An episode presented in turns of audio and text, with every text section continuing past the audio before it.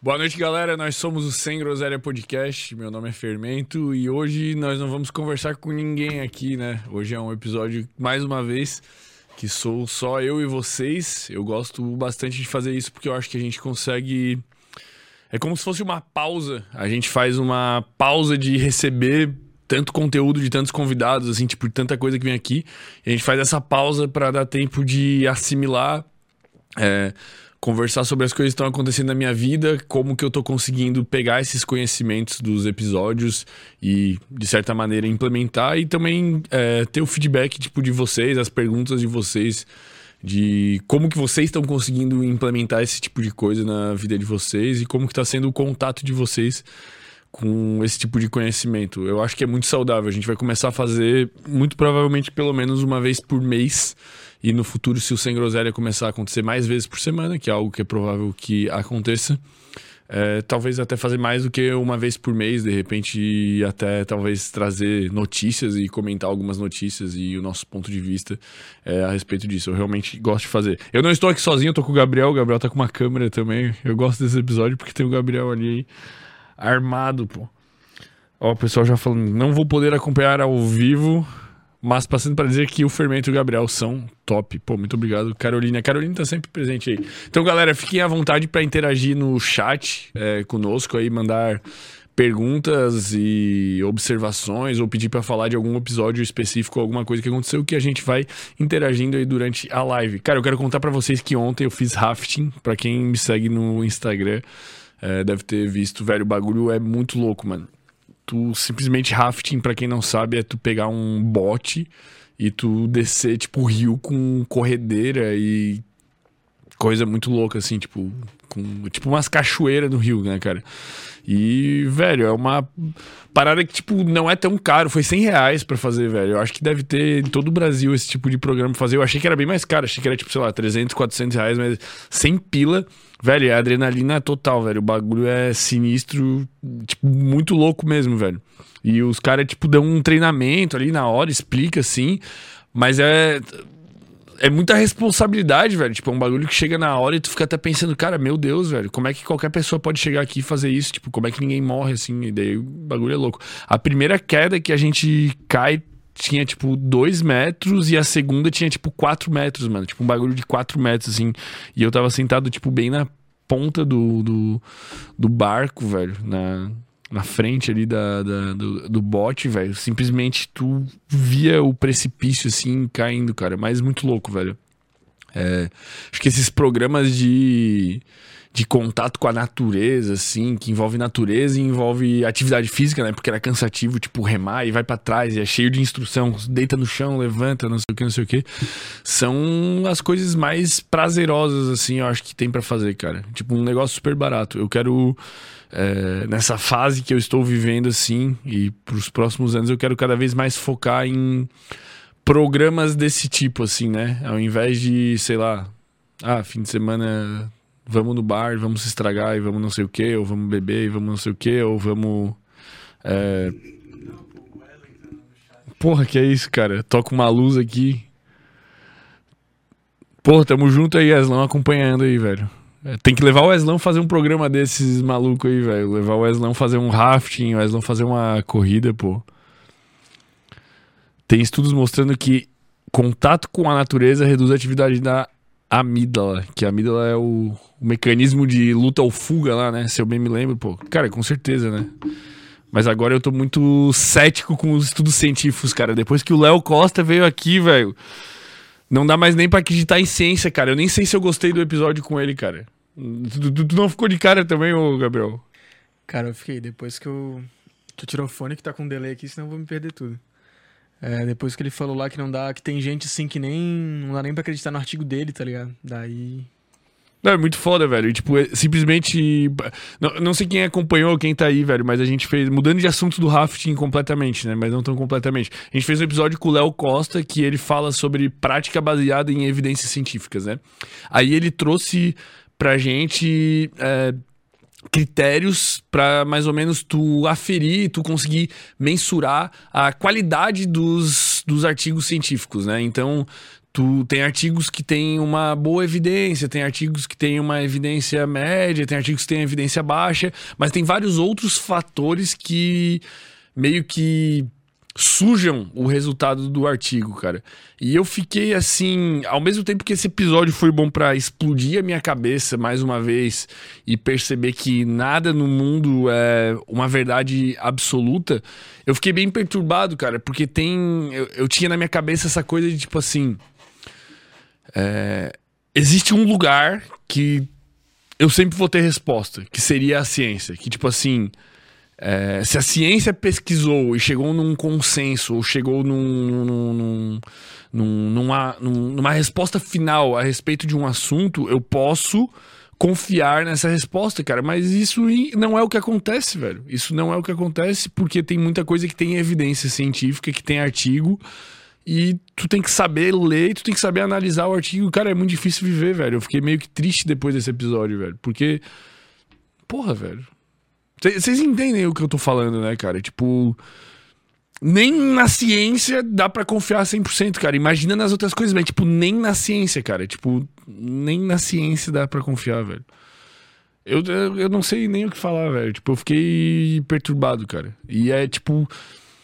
E, e, dá pra ver claramente agora, tipo, quando tu vai. Tu acompanha algum influencer assim menor, tipo, na internet, vamos dizer assim, algum influencer que de certa maneira, use a ciência para vender algo, e tu pode ver o quanto que ele consegue, além de enviesar o discurso dele em cima de um artigo científico, o quanto que não só ele pode estar enviesando, quanto o artigo pode estar enviesando, cara. Segundo o Léo falou aqui, acho que era 80% dos artigos, 80% dos resumos dos artigos científicos é, apresentam resultados diferentes do que o artigo em si seja pela ocultação de informações, tipo, no resumo, ou dizendo. É, ele deu um exemplo aqui, tipo, de copos, né? Vamos supor. Tu tá analisando esses dois copos e ah, esse copo aqui é melhor do que esse copo aqui. Mas o resultado disse que esse copo tipo, é 1% melhor. Tipo, é, um, é, um, é uma diferença quase que irrelevante a nível clínico e ali, a nível de, de prática, talvez baseada em evidências. Tipo, não tem por que tu desprezar esse e tu adotar esse aqui por causa de 1%, porque é algo que pode estar, inclusive, esse erro tá atrelado à aferição, à percepção. Tem muitos fatores, não, não tem por que excluir. Só que quando tu vai pegar o resumo de um de um artigo, ele simplesmente diz que é melhor, velho. Ele não, não vai te dizer o quanto que é, entender? Tipo, parece que o cientista meio que torce e quer muito que o artigo científico dele seja o melhor, seja o aprovado, seja o que comprovou, cara. Eu fiquei muito triste com isso aí, cara, de não dar mais pra acreditar em ciência, velho. Eu, não, eu fiquei meio. Eu não sei se a galera aí, a galera que tá aqui no chat hoje, nesse domingão, acompanhou, velho, mas o papo foi muito louco, velho. Eu fiquei com um pouquinho de. de raiva até do. O que que tá rolando aí, velho? Tá muito claro, pô por causa da luz. Eu, eu fiquei até um pouquinho triste, velho. Eu fiquei, tipo, feliz por explodir minha cabeça e perceber mais uma vez que não existe uma verdade absoluta, que as coisas têm infinitos pontos de vista e dependem de percepção e dependem de muita coisa. Mas eu fiquei triste por perceber que talvez eu não possa confiar nem mesmo na ciência, cara. Então. Não sei se o sentimento de vocês é o mesmo, cara. Deixa eu pegar alguma coisa aqui no, no chat, velho, para me trazer uma luz. Eu quero um assunto positivo, velho. Vou pegar uma pergunta aleatória aqui, hein? depois eu vou pelos assuntos que eu planejei ir aqui, pô. Meu, Cauã, meu sonho de infância é conhecer o Bear Grylls e atravessar a porra de um deserto com ele. Pensar em uma experiência do tipo, tipo, largados e pelados. Cara, eu quero te dizer uma coisa, velho. O Bear Grylls é a maior mentira que já existiu, velho. Eu fiquei triste pra caralho. Eu curtia muito o programa do Bear Grylls também, tá ligado? Eu acho que tem muita coisa que dá para aprender é, no, no programa lá do Bergus. Qual é que era o nome do programa? Tu lembra dessa porra? Pesquisa aí pra nós, velho. Tu, tu lembra? Mas, eu sei, tipo assim, o Bear ele é muito foda. Pô, ele foi escoteiro nível master, serviu não sei o quê. O bicho realmente manja de fazer as coisas, cara. Só que aqueles programas, cara, são produzidos para parecer que o bicho é muito pica. E daí eu assisti, tipo, alguns canais fazendo vídeos, tipo, desmitificando. O que, que tá rolando aí? Eu escrevi o nome. Pô, tu é tá muito maluco, tudo. pô. Só falar, velho. A prova de tudo, pô. A prova de tudo. Velho, eu vi uns vídeos de uns programas, tipo. É, vídeo no YouTube. tipo, demi- desmentindo, não, é, expondo, fazendo um expose, tipo, do Bear Grylls, cara. Daí era o cara, tipo, lá, é, aparecia o trecho do programa que era o Bear. Cara, estou perdido aqui, estou a não sei quantos quilômetros da civilização, e eu estou nesse canyon, e o único jeito de eu atravessar para o outro lado é se eu conseguir pular isso e vai ser muito perigoso. Daí vai lá um cara, tipo, e filma exatamente qual era o canyon que ele tava pulando, e quando tu tira o zoom e tu olha em volta, cara, tinha, tipo, 20 opções de caminho para ele ir pro outro lado, e, tipo, logo do outro lado tinha uma estrada e tinha vários carros, tá ligado? Então, tipo assim... É, o conhecimento que ele passava era bacana, pô, era legal, tu aprendia várias coisas. Só que existia um sensacionalismo e um exagero nas coisas, tipo, a nível de produção. E eu fico até me perguntando o, o quanto que isso não acontece com tudo, sabe? Tipo, até mesmo as coisas que a gente olha e pensa, caralho, velho, o cara passou por isso, tipo. E às vezes é muita mentira, né, velho? Eu, eu sei que tem vários. é, experts e, tipo, vendedores de curso na, na internet que a história dos caras simplesmente não é a história que os caras contam, cara. Os caras sempre contam uma história de tipo. Cara, parece que todo mundo que eu trouxe aqui era um fudido, a vida era um lixo, o cara comia, bebia água da chuva e comia migalha de pão em cima do meio-fio, cara. Tipo, é uma história muito comum entre as, as pessoas que fizeram sucesso.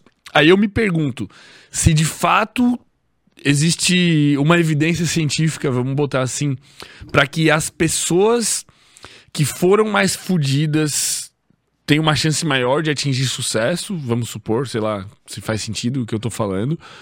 Ou se algumas pessoas que atingem sucesso simplesmente percebem que a narrativa e venda dos produtos dela vai ficar muito melhor se elas tiverem uma história triste de que elas vieram é, de um lugar muito difícil, que elas eram miseráveis, que elas foram abusadas, etc e tal, entendeu? Tipo, é difícil discernir e tu não tem como simplesmente saber a, a, a verdade, né? Mas por isso que no, no programa do, do Bear Grylls eu me decepcionei um pouco quando eu vi isso, cara. Eu não sei se quem tá acompanhando aí que falou que o sonho era dar um rolê, foi o Cauã. Cara, tinha muita mentirada naquele programa, cara. Eu também assistia, tipo, desse jeito, pensava, caralho, muito foda, aprendi coisa pra caralho, mas infelizmente tinha muita mentira por trás, cara. Bizarro isso, né, velho? É bizarro, cara. Acho que acontece com tudo. Acho que, sei lá, tipo, até a. Como é que é? A Luísa Mel, velho. Que, que dizem que.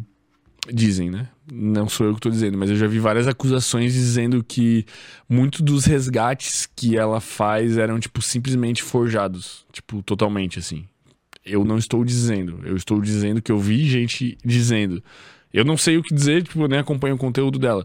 Mas na minha cabeça parece algo possível, assim, parece algo que esses influencia... influenciadores defensores dos animais fariam, sabe? Tipo, eu consigo imaginar perfeitamente esse tipo de cenário em que eles colocam, sei lá, um monte de esquilo em gaiolas e dizem que estão invadindo a fábrica de uma produtora de, de uma indústria de cosméticos que testem animais e eles estão lá resgatando e eles fazem, tipo, vários vídeos com salvando esses esquilinhos fofos e falando que agora eles vão ter um lar, não sei o que. Cara, eu consigo muito imaginar esse cenário que inventam isso a título de sensacionalismo, né? Mas, sei lá, quem sou eu pra julgar. A questão é.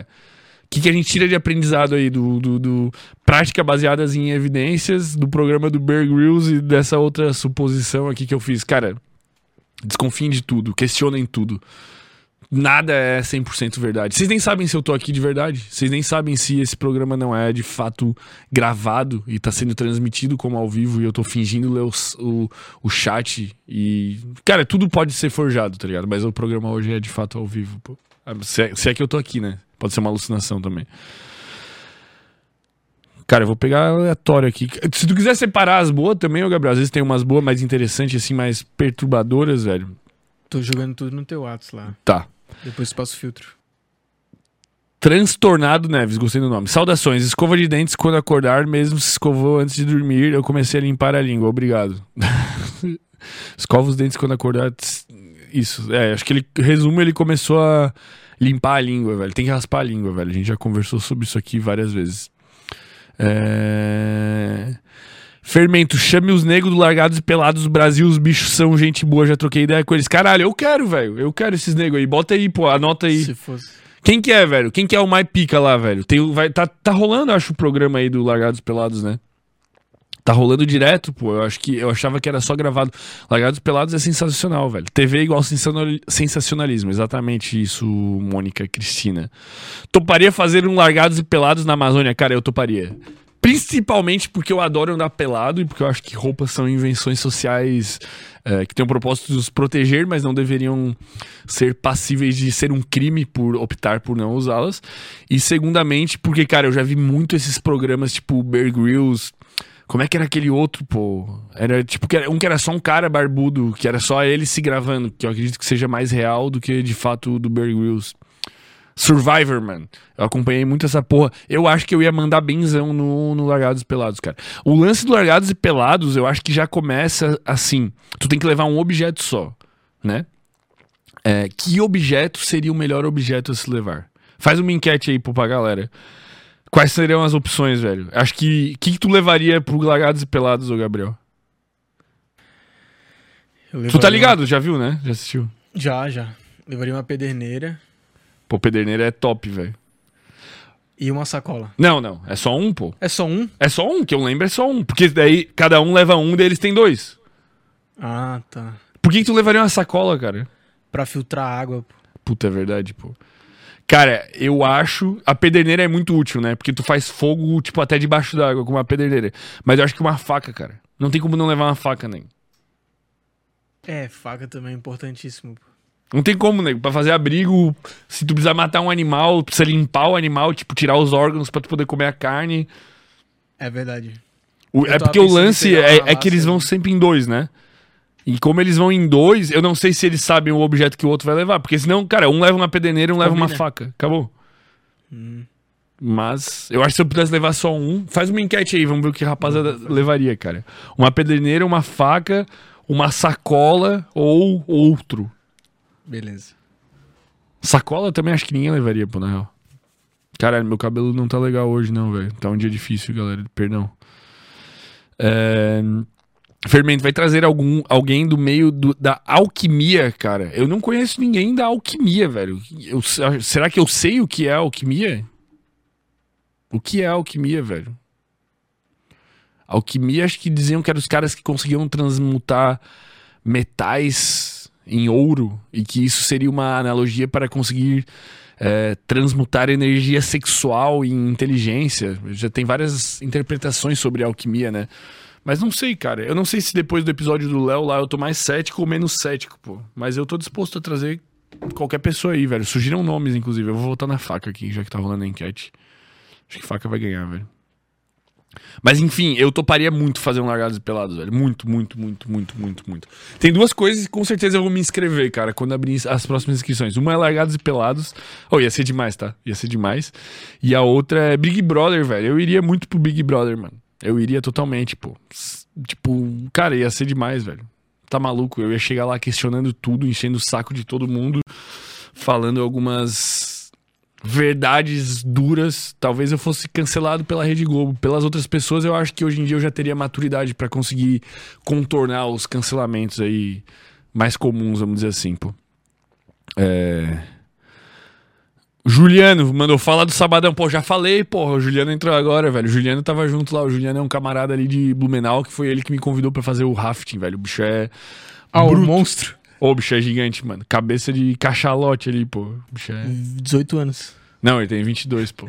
Mandei mentindo lá. Mas ele é muito novo, mano. O bicho é bombadão, o bicho é fera demais, irmão. Valeu, Muito Juliano. maduro, Tamo junto demais, pô. Fala, síndrome da fadiga crônica. Fala, Fermento, podemos sugerir uma convidada? Pode, velho. Pode sugerir, cara. Se nós vamos trazer, aí são outros 500, cara. Pô, tô agoniado com meu cabelo. Ô, Gabriel, fala alguma coisa aí pra eu ir no espelho arrumar meu cabelo, pô. Gabriel, cor- corta a cena aí, vai. Põe pra ti eu vou lá ali arrumar. Tá, beleza. É uma dúvida que eu tenho, velho. Como que vai ser o futuro dos designs gráficos com esse My Journey, velho? É impossível concorrer, cara. Impossível concorrer. Cara, eu acho que vai. Eu acho que todas as profissões vão sucumbir à inteligência artificial, cara. A gente já teve esse papo aqui, mas, mano, é bizarro. Quem assistiu o episódio aqui que a gente usou o chat GPT, teve gente que começou a usar, né, velho? E outro dia eu mostrei pro meu vô, cara. Ele tá escrevendo um livro. Eu já, eu já comentei disso, nem lembro se eu comentei, mas foda-se. O meu avô tá escrevendo um livro, né? Ele já tem uns três livros publicados. Meu avô era radialista, acho que eu, tá na genética aqui ser meio que radialista. Mas ele tem três livros publicados e ele tá escrevendo um quarto e vai ser o primeiro livro que vai ser um romance, né? Um romance ficcional. E daí ele tava meio que travado numa cena lá que ele precisava descrever um convento com freiras e precisava ter uma atmosfera meio misteriosa e que mostrasse é, a falta de vida no, no convento, assim, todo um contexto. Aí eu peguei e mostrei o chat GPT para ele falei, cara, olha só, dá pra gente escolher aqui, ó, escreva num convento com ar de mistério, blá, blá, blá, blá. Cara, eu mostrei pra ele, ele ficou assim, caralho, velho, que loucura, tipo, a cabeça... Imagina, ele tem 83 anos por aí, 82, 80, tem mais de 80. E a cabeça dele explodindo, assim, sabe? Tipo, eu fiquei pensando o que, que passa na cabeça dele, tipo. É porque, querendo ou não, é uma pessoa que tá, é, teoricamente, mais perto da morte do que eu. Então, tipo, ele tá, tipo, vendo isso e pensando assim, cara, meu Deus, eu vou morrer, o que vai acontecer com o planeta? Porque eu, quando eu vejo a inteligência artificial, tipo, Mid Journey e Chat GPT, eu já fico pensando, meu Deus, brother, eu vou morrer um dia e o que, que vai acontecer depois que eu morrer, tá ligado? Tipo, o que, que vai acontecer nos próximos anos, cara? A gente tá vivendo um período muito curioso da história, cara, que a gente tá. É, não que todos os períodos não sejam curiosos, né? Em todos os períodos acontecem coisas é, minimamente importantes. Mas a gente, dessa geração, a gente tá vivendo um período que é o período tipo de que surgiram os computadores como eles são hoje, surgiu toda a internet e o jeito que a gente está conectado aqui hoje, surgiu o celular, surgiu o smartphone, tipo, tudo isso é da nossa geração, cara. E daí daqui para frente agora tá surgindo a inteligência artificial, já surgiu, né? E vai evoluir numa velocidade que vai começar tipo, tirar emprego de todo mundo. E, mano, sei lá, velho, nós estamos vivendo um período muito curioso, velho. Eu tava assistindo o Joe Rogan, que, para quem não sabe, tipo, é o maior podcast do planeta Terra é, atualmente, e já há muitos anos, muito consolidado, assim, tem, tipo, uma média de audiência, tipo, absurda, que não, não se compara com nenhum podcast brasileiro. Foi de lá que todos os podcasts brasileiros tiraram inspiração. E eu decidi começar a acompanhar mais, tipo, é como se eu tivesse bebendo direto da fonte, né? Tipo, em vez de eu assistir um podcast que todos os podcasts se basearam no Joe Rogan pra assistir, eu prefiro assistir o dele e beber dessa água mais limpa, vamos dizer assim. Aí eu assisti já o episódio com o David Goggins, que se vocês quiserem depois eu comento, mas é tipo, o cara é simplesmente maluco. Maluco, é tipo loucura, assim, o cara é muito foda. E eu assisti com o Elon Musk, eu tô assistindo ainda, na verdade, porque assisto um pouquinho por dia, né? Cara, quatro anos atrás, o Elon Musk falava que ia surgir essa inteligência artificial tal, que tem o chat GPT, né, que é desenvolvido lá pela, pela empresa dele, tem várias outras, né, que surgiram, e há quatro anos atrás ele tentava alertar as pessoas, ele falou sobre isso inclusive no podcast, sobre os perigos dessa inteligência artificial, falando que ele foi até mesmo no Senado americano, buscou relacionamento com diversos políticos, ele foi ouvido, né, porque ele é o Elon Musk, tipo, ele já era um dos caras mais ricos do mundo naquela época. Só que, apesar dele ser ouvido, ninguém verdadeiramente deu bola para ele, cara. Porque ele falava que era necessário criar leis e regulamentar a inteligência artificial desde aquela época para tipo prevenir danos no futuros que no, no futuro, né? Porque a inteligência pode ser usada como armas e até mesmo ela pode se tornar tipo meio que consciente, vamos dizer assim, e passar a se reproduzir em outras inteligências é, artificiais e sei lá o que pode acontecer, cara. Não sei se não pode virar um Matrix e é o ser humano ser escravizado de certa forma. Mas teve um outro questionamento que eles levantaram durante o podcast que foi é, quando tu pega uma inteligência superior. Vamos trazer um exemplo aqui. É, os macacos são, acho que, uns 90 e poucos por cento similares ao ser humano. Eu acredito que chegue a 98% a nível de DNA. Nós somos 2% diferentes deles. Cara, a gente é 2% diferente dos macacos. Olha o quão diferente esses 2% representam, tá ligado? Tipo, cara, um macaco não constrói um prédio. Um macaco não estaria aqui no meu lugar fazendo uma transmissão ao vivo que envolve um milhão de tecnologia, câmera, YouTube, internet, várias invenções humanas.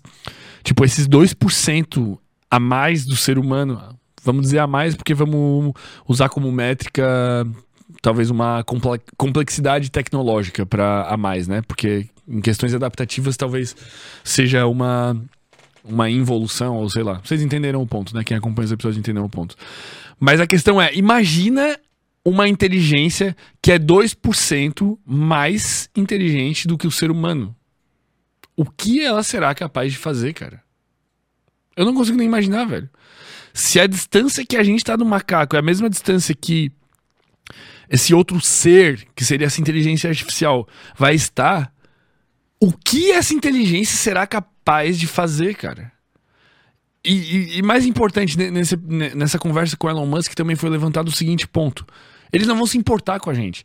Porque quanto tempo a gente passa discutindo o que, que os chimpanzés estão fazendo? Cara, nada. Tipo, sei lá, os cientistas talvez estão analisando dinâmicas é, sociais entre hierarquias de gorilas ou de macacos, não sei o que, estão tentando analisar algum conhecimento ali sobre essa dinâmica e interação social para trazer para os seres humanos. Mas tirando isso, cara, a gente tem 8 bilhões de pessoas aqui no planeta Terra. Ninguém fica falando, ó, oh, tu viu que os macacos ali teve uma, uma troca ali do, do líder, porque o que estava na quarta posição da hierarquia é, ficou com tal fêmea e agora ele é o alfa. Não, cara, a gente não fica discutindo isso. Então talvez essa inteligência artificial que vem por aí e talvez tenha uma capacidade de se reproduzir, criar outras e talvez seja algo físico ou talvez seja algo que exista somente virtualmente, talvez seja tão inteligente e desenvolva de certa forma essa consciência uh, num nível algorítmico que nem se importe com o ser humano, cara. E olhe pra gente igual a gente olha pros chimpanzés e talvez olhe pros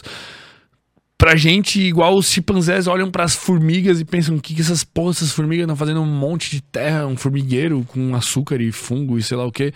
Então, tipo, talvez essa outra coisa seja tão inteligente que nem se importe com a gente, velho. Isso é bizarro de se pensar. Talvez inclusive, talvez inclusive existam seres mais inteligentes do que a gente que olhem pra gente dessa forma já. Talvez já existam, né? Talvez sejam é, alienígenas, talvez sejam é, alienígenas interdimensionais que conseguem navegar entre as dimensões. Sei lá, velho, é tanta coisa que a gente não sabe que tudo que a gente faz é ficar criando suposições e maneiras de metrificar o universo que talvez sejam praticamente inúteis. Mas esse episódio que eu assisti com Elon Musk, ele falando em regulamentar a inteligência artificial, quatro anos atrás, cara. É um pouco perturbador de assistir hoje em dia, sabe? As falas dele pareciam aquelas falas de quando tu vai assistir um filme de apocalipse e tá dando um contexto na TV e o contexto é alguém sendo entrevistado. Tipo no Last of Us, quando começa, o cara falando dos fungos. Ah, mas e se a temperatura global subir e esses fungos não sei o quê? É tipo o Elon Musk falando aquilo da inteligência artificial, cara. Eu acho que talvez dê merda em algum momento. E, cara, sim, as... respondendo a pergunta. Mas, cara, acho que tudo vai acabar, velho. Essas porra. Tipo, sempre vai ter que ter o toque humano, mas o, o, lance vai ser os designers que conseguem, por exemplo, conciliar o uso da inteligência artificial com a, com a profissão deles, vão ser os que vão sair na frente, cara. Tipo, de, não, não vai substituir, mas vai facilitar ou vai elevar o nível de trabalho, cara. É tipo. É, sei lá. Uns anos atrás, quando surgiram as redes sociais, ali por 2011, 12, vamos supor, quando surgiu o Instagram e tal, tinha um monte de gente que falava, cara, eu não vou entrar nisso, pô, eu odeio isso, não sei o que. Cara, hoje tu é obrigado a estar aqui, velho. Tu é obrigado a estar no Instagram, senão tu não. Tu não existe, velho. Profissionalmente, tu não existe se tu não tiver no, no Instagram. Como é que a, a, a, tecnologia engoliu as pessoas que foram contra ela, tá ligado? Não, não tem mais como viver.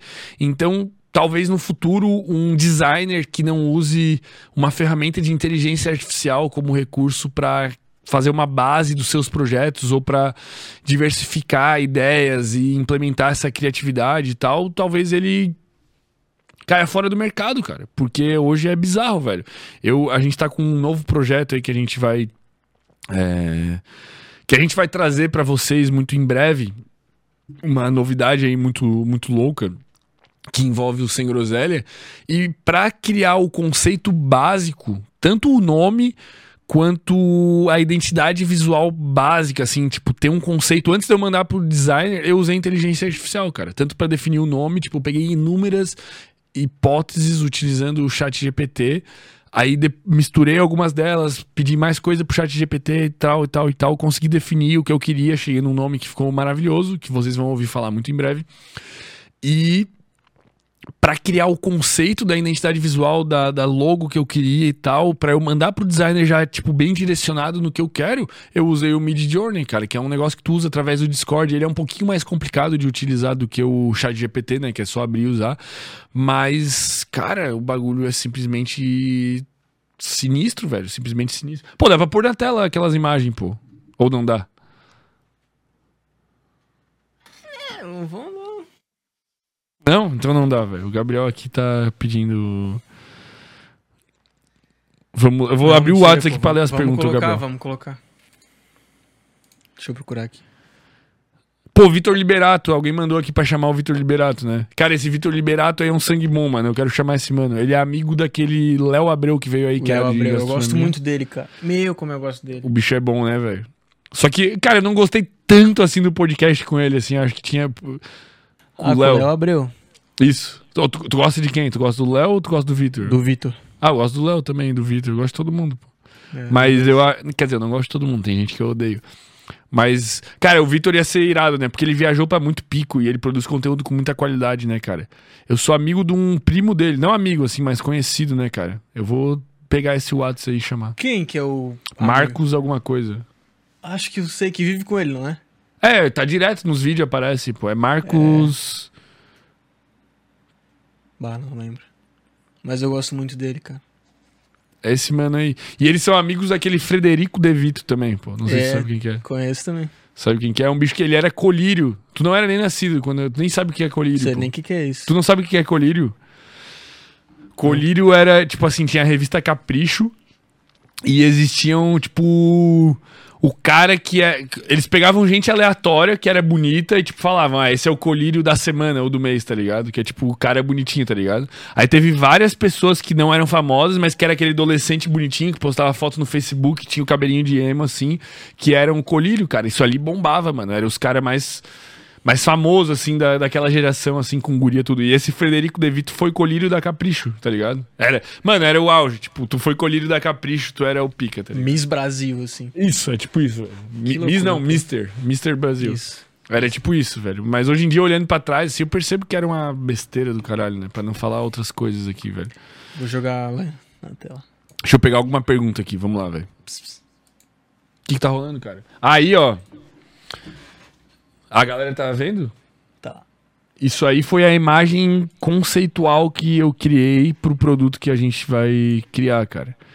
Essa imagem. Cara, quando que eu. é, Pô, seria muito difícil eu conseguir explicar isso pra um, pra um designer. Ou talvez até mesmo vir com essa ideia, tá ligado? Porque pra chegar nessa ideia, eu fui criando outras, outras, outras, e uma hora ela começou a me direcionar pra isso, daí que eu consegui puxar o, o que eu queria, cara. Pô, mas isso aí ficou muito lindo, velho. Vai ficar maravilhoso, velho. Essa quarta mesmo ali tá Vai.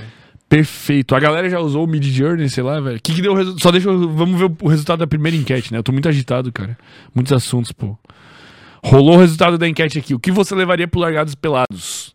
Faca ganhou, segundo lugar Pederneira, terceiro lugar outro e 3% sacola, velho. Sacola não faz sentido nenhum, velho.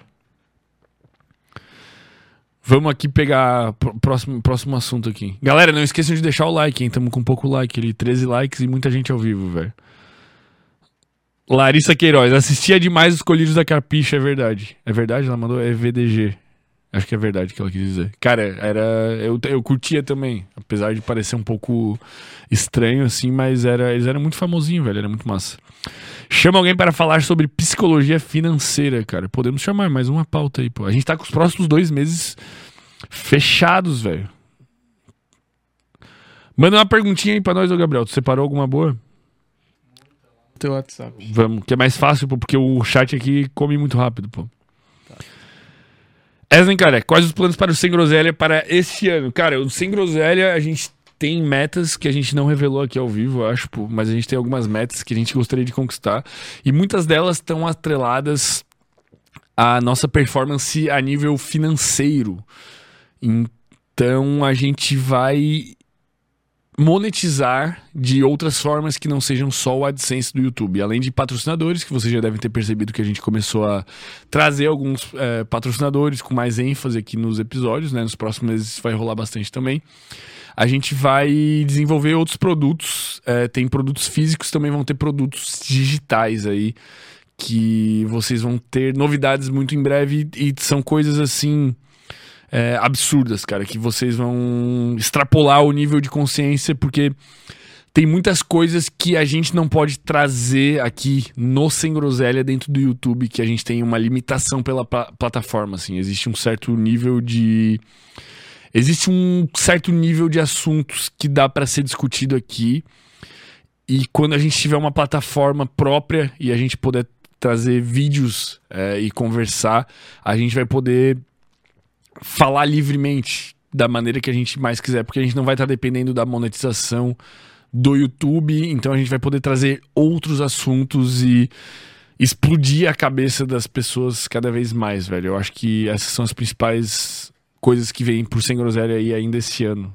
Quanto, quando vocês menos esperarem. E tá relacionado com as imagens que apareceram ali, dos cérebros e planetas.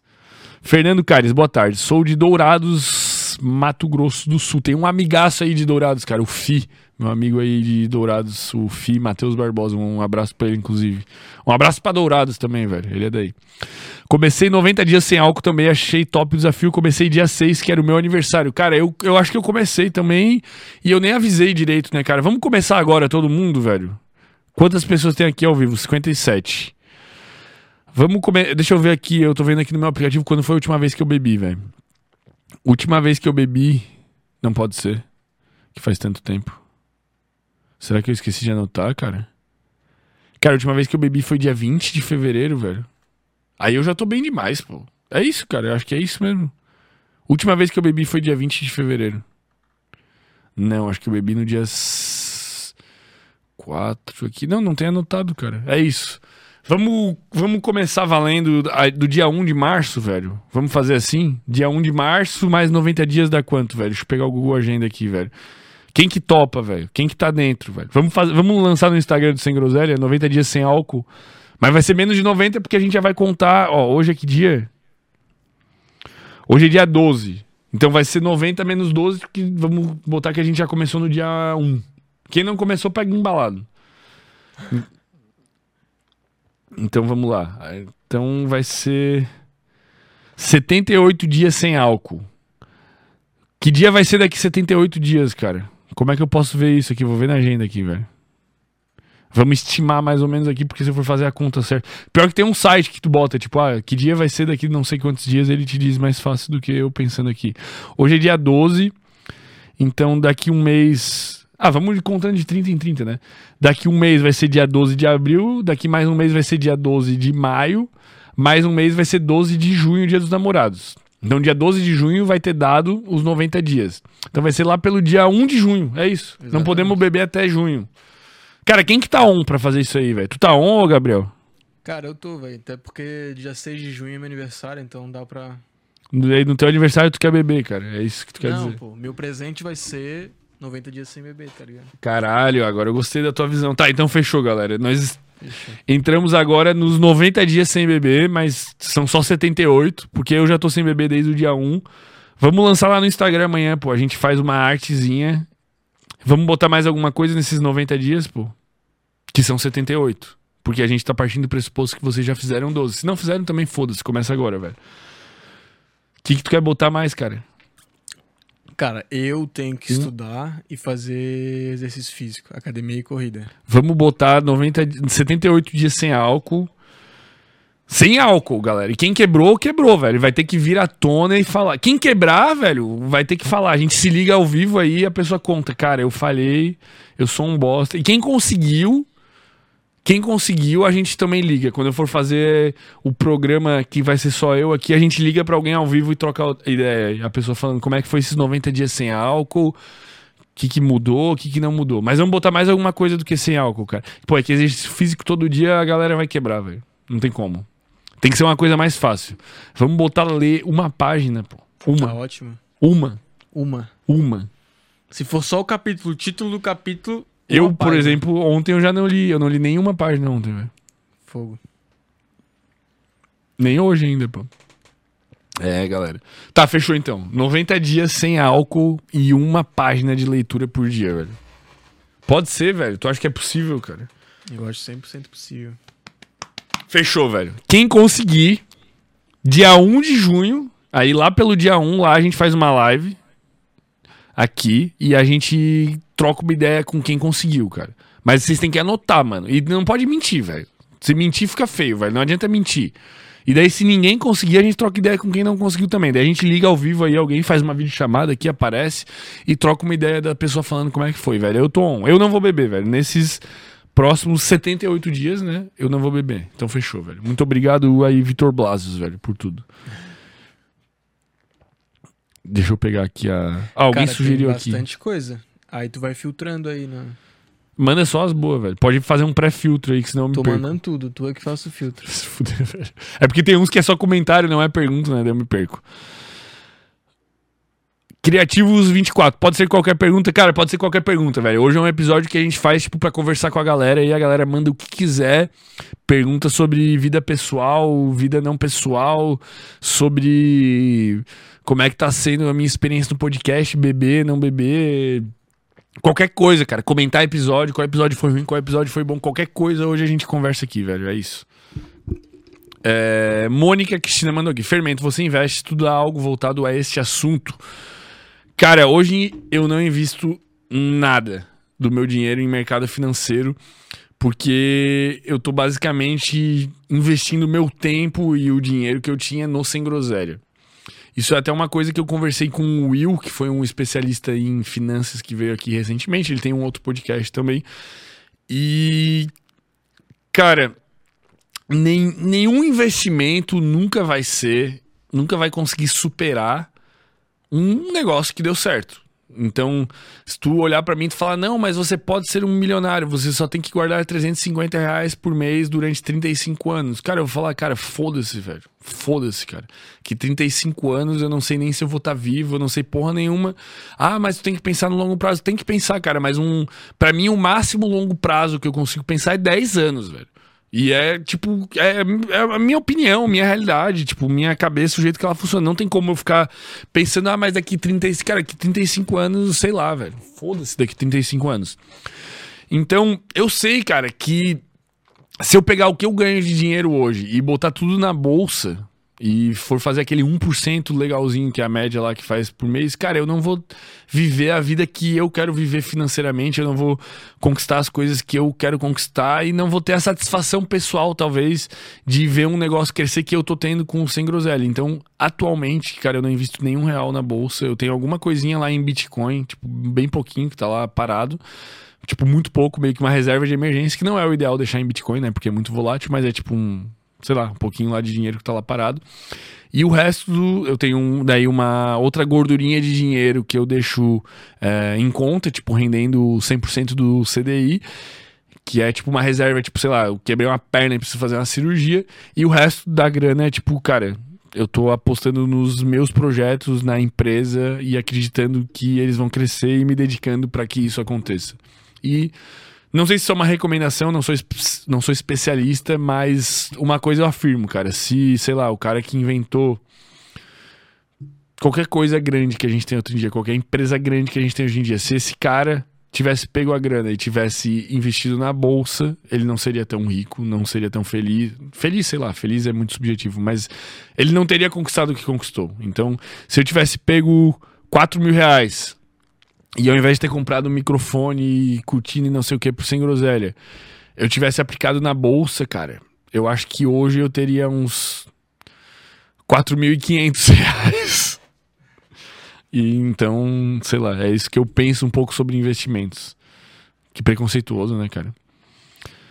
Cadê o cérebro de neon? Cara, o cérebro de neon não tá aqui hoje porque eu tô aqui com o Grosé, né, cara? Daí, quando é o episódio que eu tô sozinho, eu prefiro ficar com o Grosé aqui pertinho de mim, né? Do que com o cérebro de neon aqui.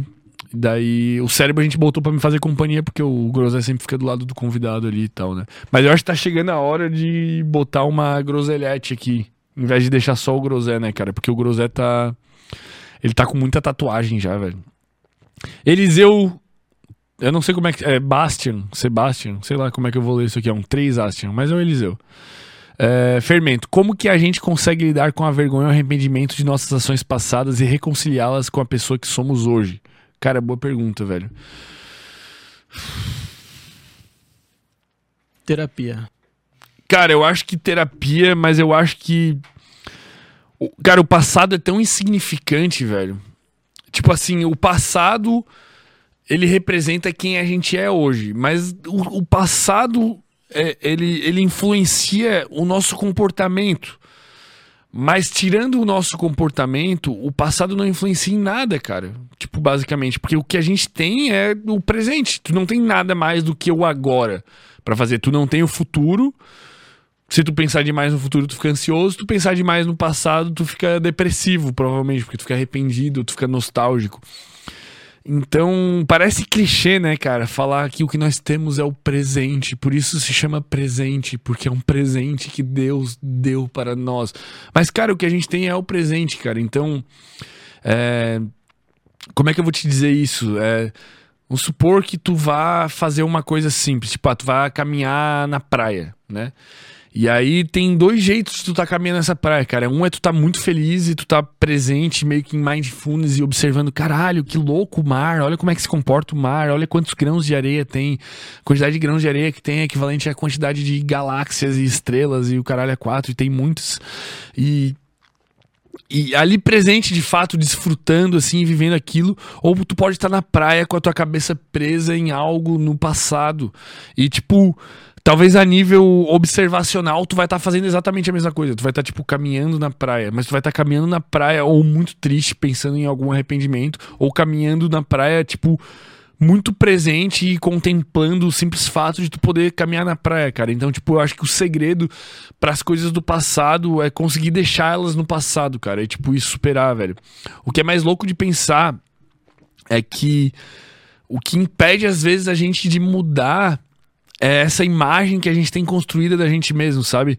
Vamos supor que eu mude de cidade agora, tipo, vai morar em outro país, tipo, do outro lado do mundo, e eu vou chegar lá, cara, e ninguém me conhece. Eu posso, tipo, passar a imagem exata de quem eu quero ser para essas pessoas. Eu posso chegar lá e passar uma imagem de que eu sou um cara muito disciplinado, que treina todo dia, que estuda pra caralho e tal, e ser esse cara lá e todo mundo vai me conhecer e falar: não, ele é assim. Talvez ele sempre tenha sido assim, tipo, ninguém sabe o meu passado. E a questão é: por que eu não consigo fazer isso hoje, cara? Por que, que eu não consigo ser esse cara que eu idealizo ser hoje? Porque de certa forma eu posso ser, mas o passado meio que prende a gente de não ser, né, cara? Por que, que eu não sou o cara que acorda hoje e vai pra academia e treina? E eu olho e eu penso, cara, mas eu não sou esse cara, mas em algum momento tenho que começar a ser esse cara. Eu posso ser esse cara hoje. Vocês entendem o que eu tô falando? É difícil de explicar o que eu tô falando, mas. O ontem não existe mais, cara. E o amanhã também não existe. O amanhã só existe na nossa imaginação. E o que a gente tem é o hoje, cara. Então. É agora, né? Não é nem o hoje, né? É o agora, justamente o agora. O que eu tô fazendo agora é a única coisa que existe, velho. É bizarro isso, sei lá, velho. Eu acho que se tu tem um problema com o passado que tu precisa resolver, de fato, tu tem um trauma, tu tem um abuso, uma situação que tu passou que foi muito difícil, cara, acho que a única solução, uma das únicas soluções é a psicoterapia, é fazer terapia, conversar sobre as coisas que acontecem, sobre como tu se sente e tal. Eu tive terapia semana retrasado. Eu tô fazendo cada 15 dias agora, né? Eu tive uma espécie de evolução, assim, vamos dizer, no meu quadro mental. E, cara, foi foda, velho. Última sessão foi foda. Tipo, era uma. Eu não tava nem afim, velho. Eu tava zero vontade de participar. Tipo, não tava mais. Porque aquela empolgação inicial de, tipo, cara, vou na terapia, vou mudar de vida, ela passa um pouco à medida que tu vai de fato mudando de vida ou não, né? Como todas as coisas, né? Tipo, vou começar a academia, tu compra todas as coisas, tu se empolga. E eu não tava afim, cara. E foi uma sessão foda, velho. Foi uma sessão que eu chorei depois e tal, porque eu falei de alguns traumas, talvez, do passado. Eles vieram à tona algumas situações que eu vivi e como que eu me sinto em relação a elas. E quando acontecem situações semelhantes, como que eu me sinto em relação a essas situações.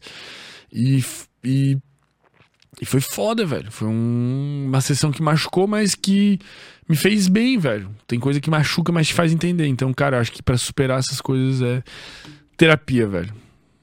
Tô muito prolixo hoje, velho. Marcelo Douglas. Vou passar 90 dias sem F1, né? Que pra quem não sabe é acompanhar corridas de Fórmula 1. Começando daqui quatro meses. Porra, cara, o cara vai passar. Porra, velho. Vai passar 90 dias, mas daqui quatro meses, porra. Aí nem sei, velho. Daqui quatro meses a gente nem sabe o que vai acontecer, né? É muito se planejar muito em cima, velho. Cara, eu queria falar que tu pulou muita coisa aí, velho. Eu tô indo na ordem do Whats, velho. Ou eu tô bastante- louco? Mas vai indo. Capaz de. Nossa, eu pulei muita coisa, pô. É. Eu pulei muita coisa, pô. Eu vou pegar aqui do começo aqui de novo. Mônica, fermentos. Quais os assuntos que você gosta de estudar? Cara, eu acho que os assuntos que eu trago aqui tão- são os assuntos que, de certa maneira, eu mais gosto de ler sobre, ver vídeo e estudar, vamos dizer assim, né? Tem que ver qual que é o conceito de estudo, né? Mas, enfim. É, cara, é, em geral, coisas que envolvem o comportamento humano, dinâmica do comportamento humano, no sentido de neurociência, que vai analisar quimicamente e, e comportamentalmente como é que a gente é, age e lida com diferentes situações e quais são os estímulos e como que isso afeta o nosso comportamento. Cara, isso aí eu curto demais. Mas ao mesmo tempo também eu gosto. é, dessa parte mais histórica do nosso comportamento, né? Vamos dizer, eu tô lendo Sapiens, tô lá pela página 200, eu leio cinco páginas por dia em média, então eu tô indo bem devagarinho. E lá ele traz toda a construção da humanidade, vamos dizer assim, da sociedade, da cultura, da religião. Eu curto muito esses assuntos também. É, eu gosto muito também de assuntos ligados a essa parte mais espiritual, por incrível que pareça, por mais cético que esse programa pareça. Eu curto é, trocar ideia com pessoas que tiveram experiências que tomaram ayahuasca e tiveram viagens muito loucas e aprendizados muito loucos. Eu curto também. é, essa- essa- esses outros aspectos do comportamento humano ligados à religião, mas num sentido não só de experiências vividas, mas de crenças mais loucas, né? Quando eu fui pro, pra São Paulo, a última vez agora, participar de, um- de dois podcasts, né? Fui participar do podcast do nosso amigo Thiago Schutz, que tá cancelado aí a nível Brasil, né? Teve matéria dele até no Fantástico e tal. O podcast foi o Pink Pill. E também fui para participar de um outro podcast que é o Praticast, que é do amigo Gabriel Dias, que é um cara muito inteligente, assim, ó, fenomenal. O podcast dele é pequeno, acho que não começou faz muito tempo. E nem foi ao ar, acho, ainda o meu episódio com ele. Na real, não, não tenho certeza se foi ao ar ou não. Acho que deve estar indo ao ar. Ou foi, tipo, nessa semana agora, ou vai ser na próxima. Mas a gente passou basicamente umas 5 horas e meia, 6 horas discutindo a Bíblia, cara. Ele é uma pessoa que segue a Bíblia e eu fiquei discutindo com ele, tipo, por quê e qual que era a minha visão e o quanto que isso era louco, cara. Então eu tenho interesse nisso. Mas em geral, as coisas que eu tenho interesse, elas envolvem, de certa forma, comportamento humano, né? Isso é bizarro. Eu não sou uma pessoa muito interessada por coisas que não envolvem humanos.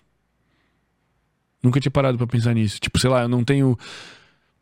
É, é isso. Eu acho que é isso. Isso resume as coisas que eu sou interessado, velho. Eu gosto muito de música, estudar música, tipo música clássica e tal, mas isso é completamente humano, vamos dizer assim. Ó o Fernandão aqui, ó. Como é que tá? E eu curto também é, outras coisas relacionadas ao comportamento humano, como é que eu vou te dizer?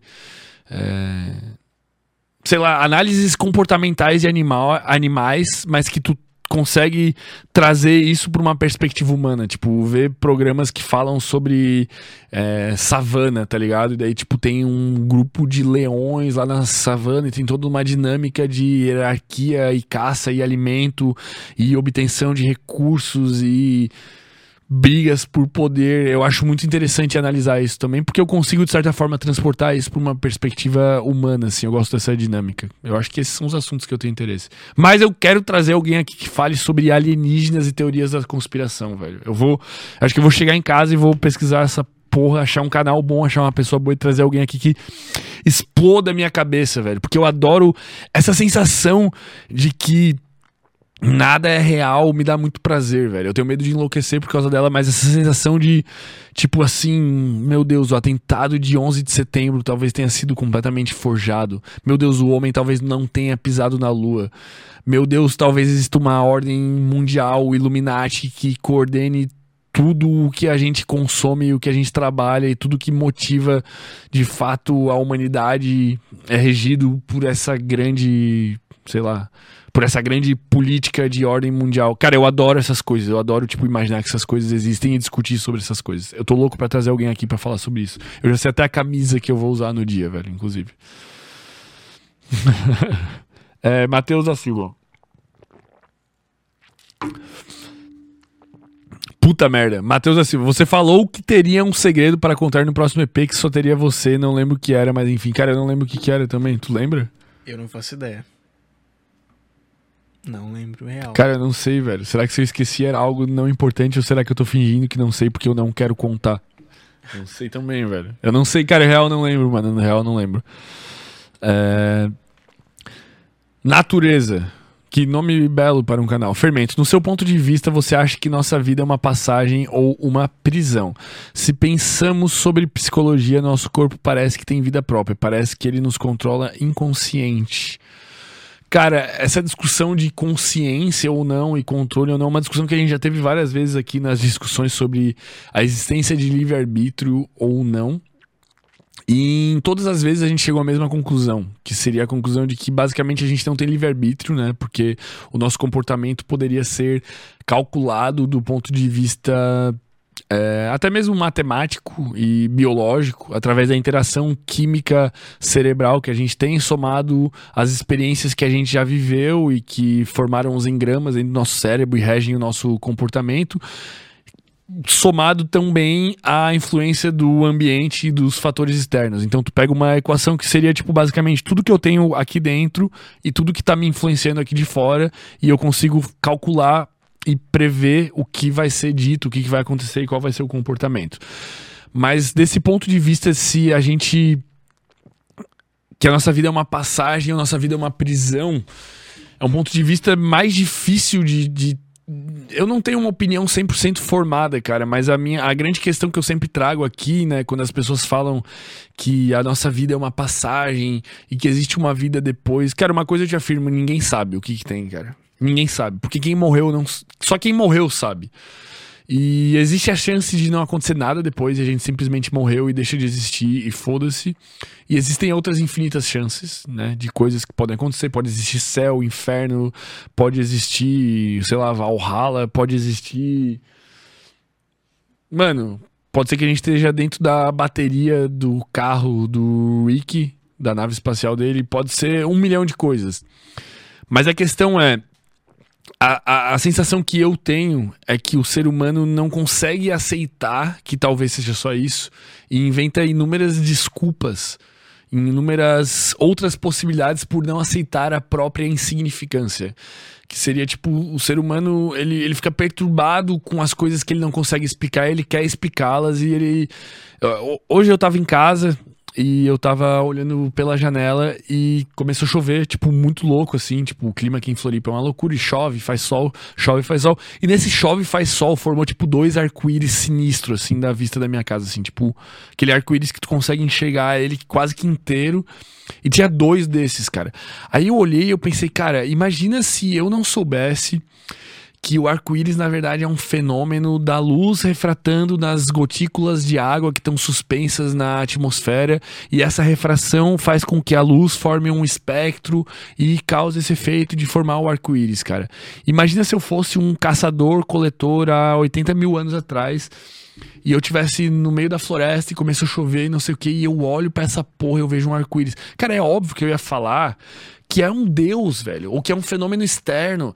Eu, eu, eu, o, o, ser humano não consegue olhar para algo, contemplar esse algo e falar: nossa, irmão, eu não sei nada, velho, mas eu posso ficar aqui só contemplar essa porra. Não, cara. Ele começa a tentar encontrar um padrão, a tentar justificar, entende?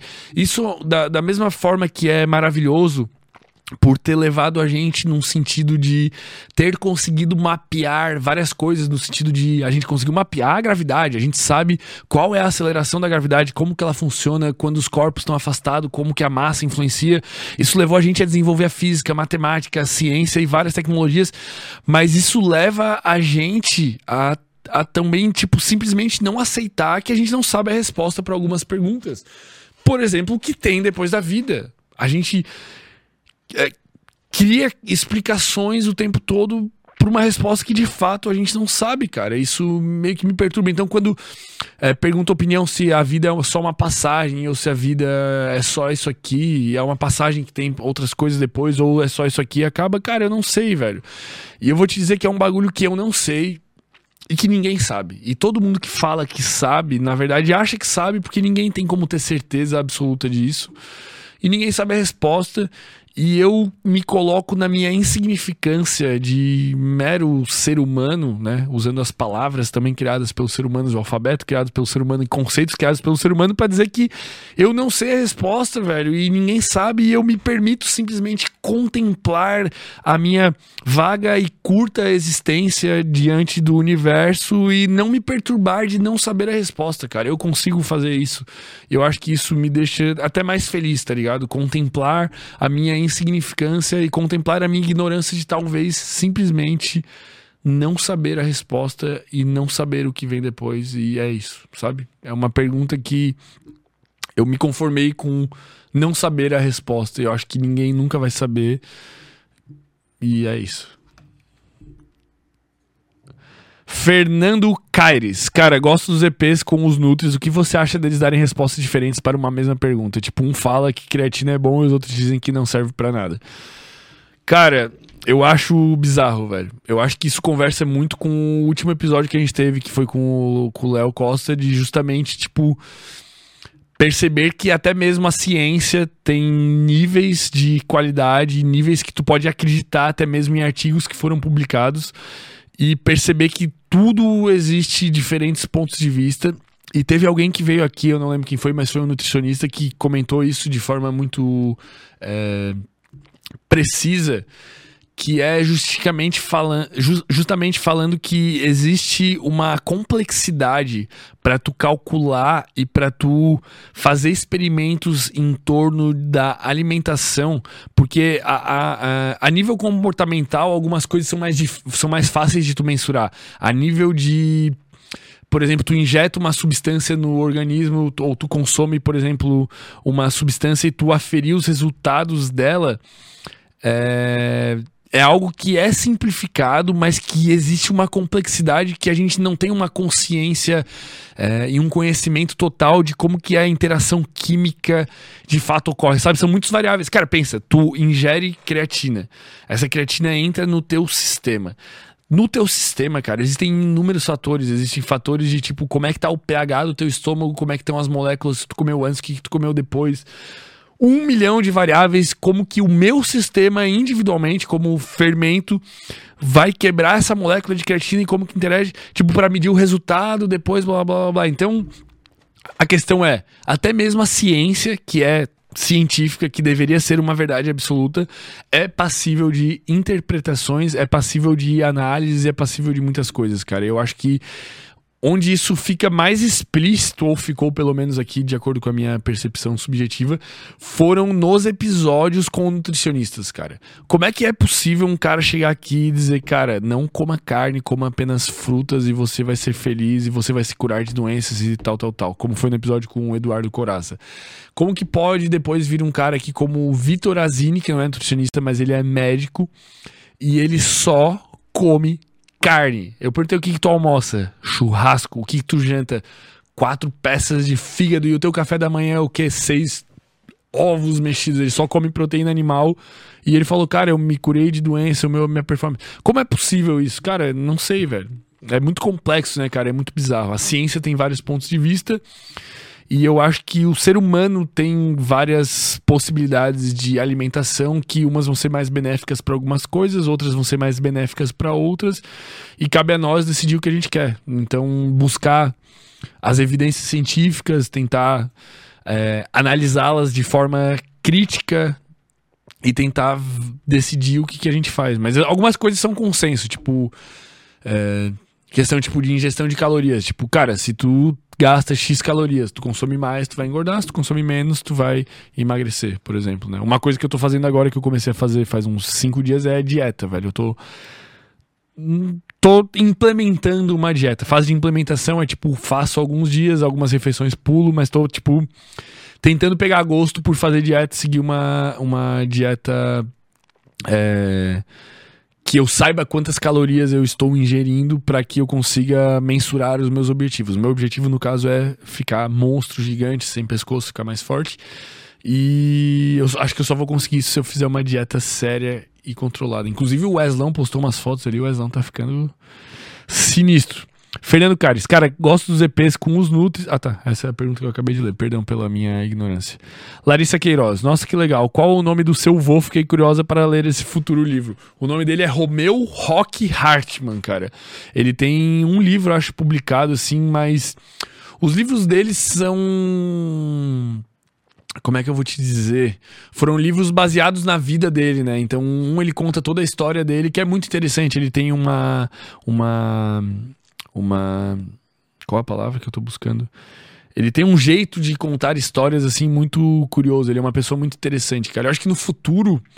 É, eu não posso demorar muitos anos, né? Ele tá bem velhinho, mas eu poderia fazer um podcast até com ele, cara. Acho que seria uma conversa muito, muito maneira e muito enriquecedora. É, para mim, seria demais, né? Ter isso registrado, tipo, o resto da vida, tipo, trocar uma ideia com ele e ele contar a história dele, né? E acho que seria enriquecedor também para vocês, né? As pessoas mais velhas, elas passaram por muitas coisas, elas veem o mundo de uma maneira completamente diferente. E eu poderia fazer perguntas para ele, por exemplo, mostrando essas questões tecnológicas e ver o que, que, ele acha, qual a opinião dele sobre isso. Cara, por sinal, acho que seria um episódio muito interessante de fazer, cara. Vai, vai acontecer. Vamos fazer, vamos fazer acontecer esse ano, velho. E o, o, primeiro livro dele é Memórias e Aventuras de um Radialista, velho. Ele conta como é que ele morava no interior e toda aquela cultura de fazenda, de matar o animal que vai consumir e o que como é que ele foi, tipo, escalando na vida até se tornar um radialista da Rádio Chapecó, que era, tipo, a maior rádio da época. Tipo, meu avô era, tipo, famoso e tal. É muito louco, assim, mas enfim. É, esse próximo livro, eu não sei qual é o nome ainda, pois que eu citei do convento, né? Mas o trecho do convento ali que a inteligência artificial ficou, fez, ficou um filé, velho. Fermento e Gabriel, essa é pros dois. Qual foi a limpeza de lentes mais significativa de vocês que vocês tiveram nos últimos seis meses? Tu entende o que quer dizer limpeza de lentes? Sim, né? Sim. Quer que eu comece? Pode começar. Cara, deixa eu tirar o fone. É, até um tempo atrás eu era muito, tipo, não acordava pra vida nem nada, porque eu sempre tive tudo de meio que mão beijada. Minha mãe fazia, tipo, de tudo por mim e tudo mais.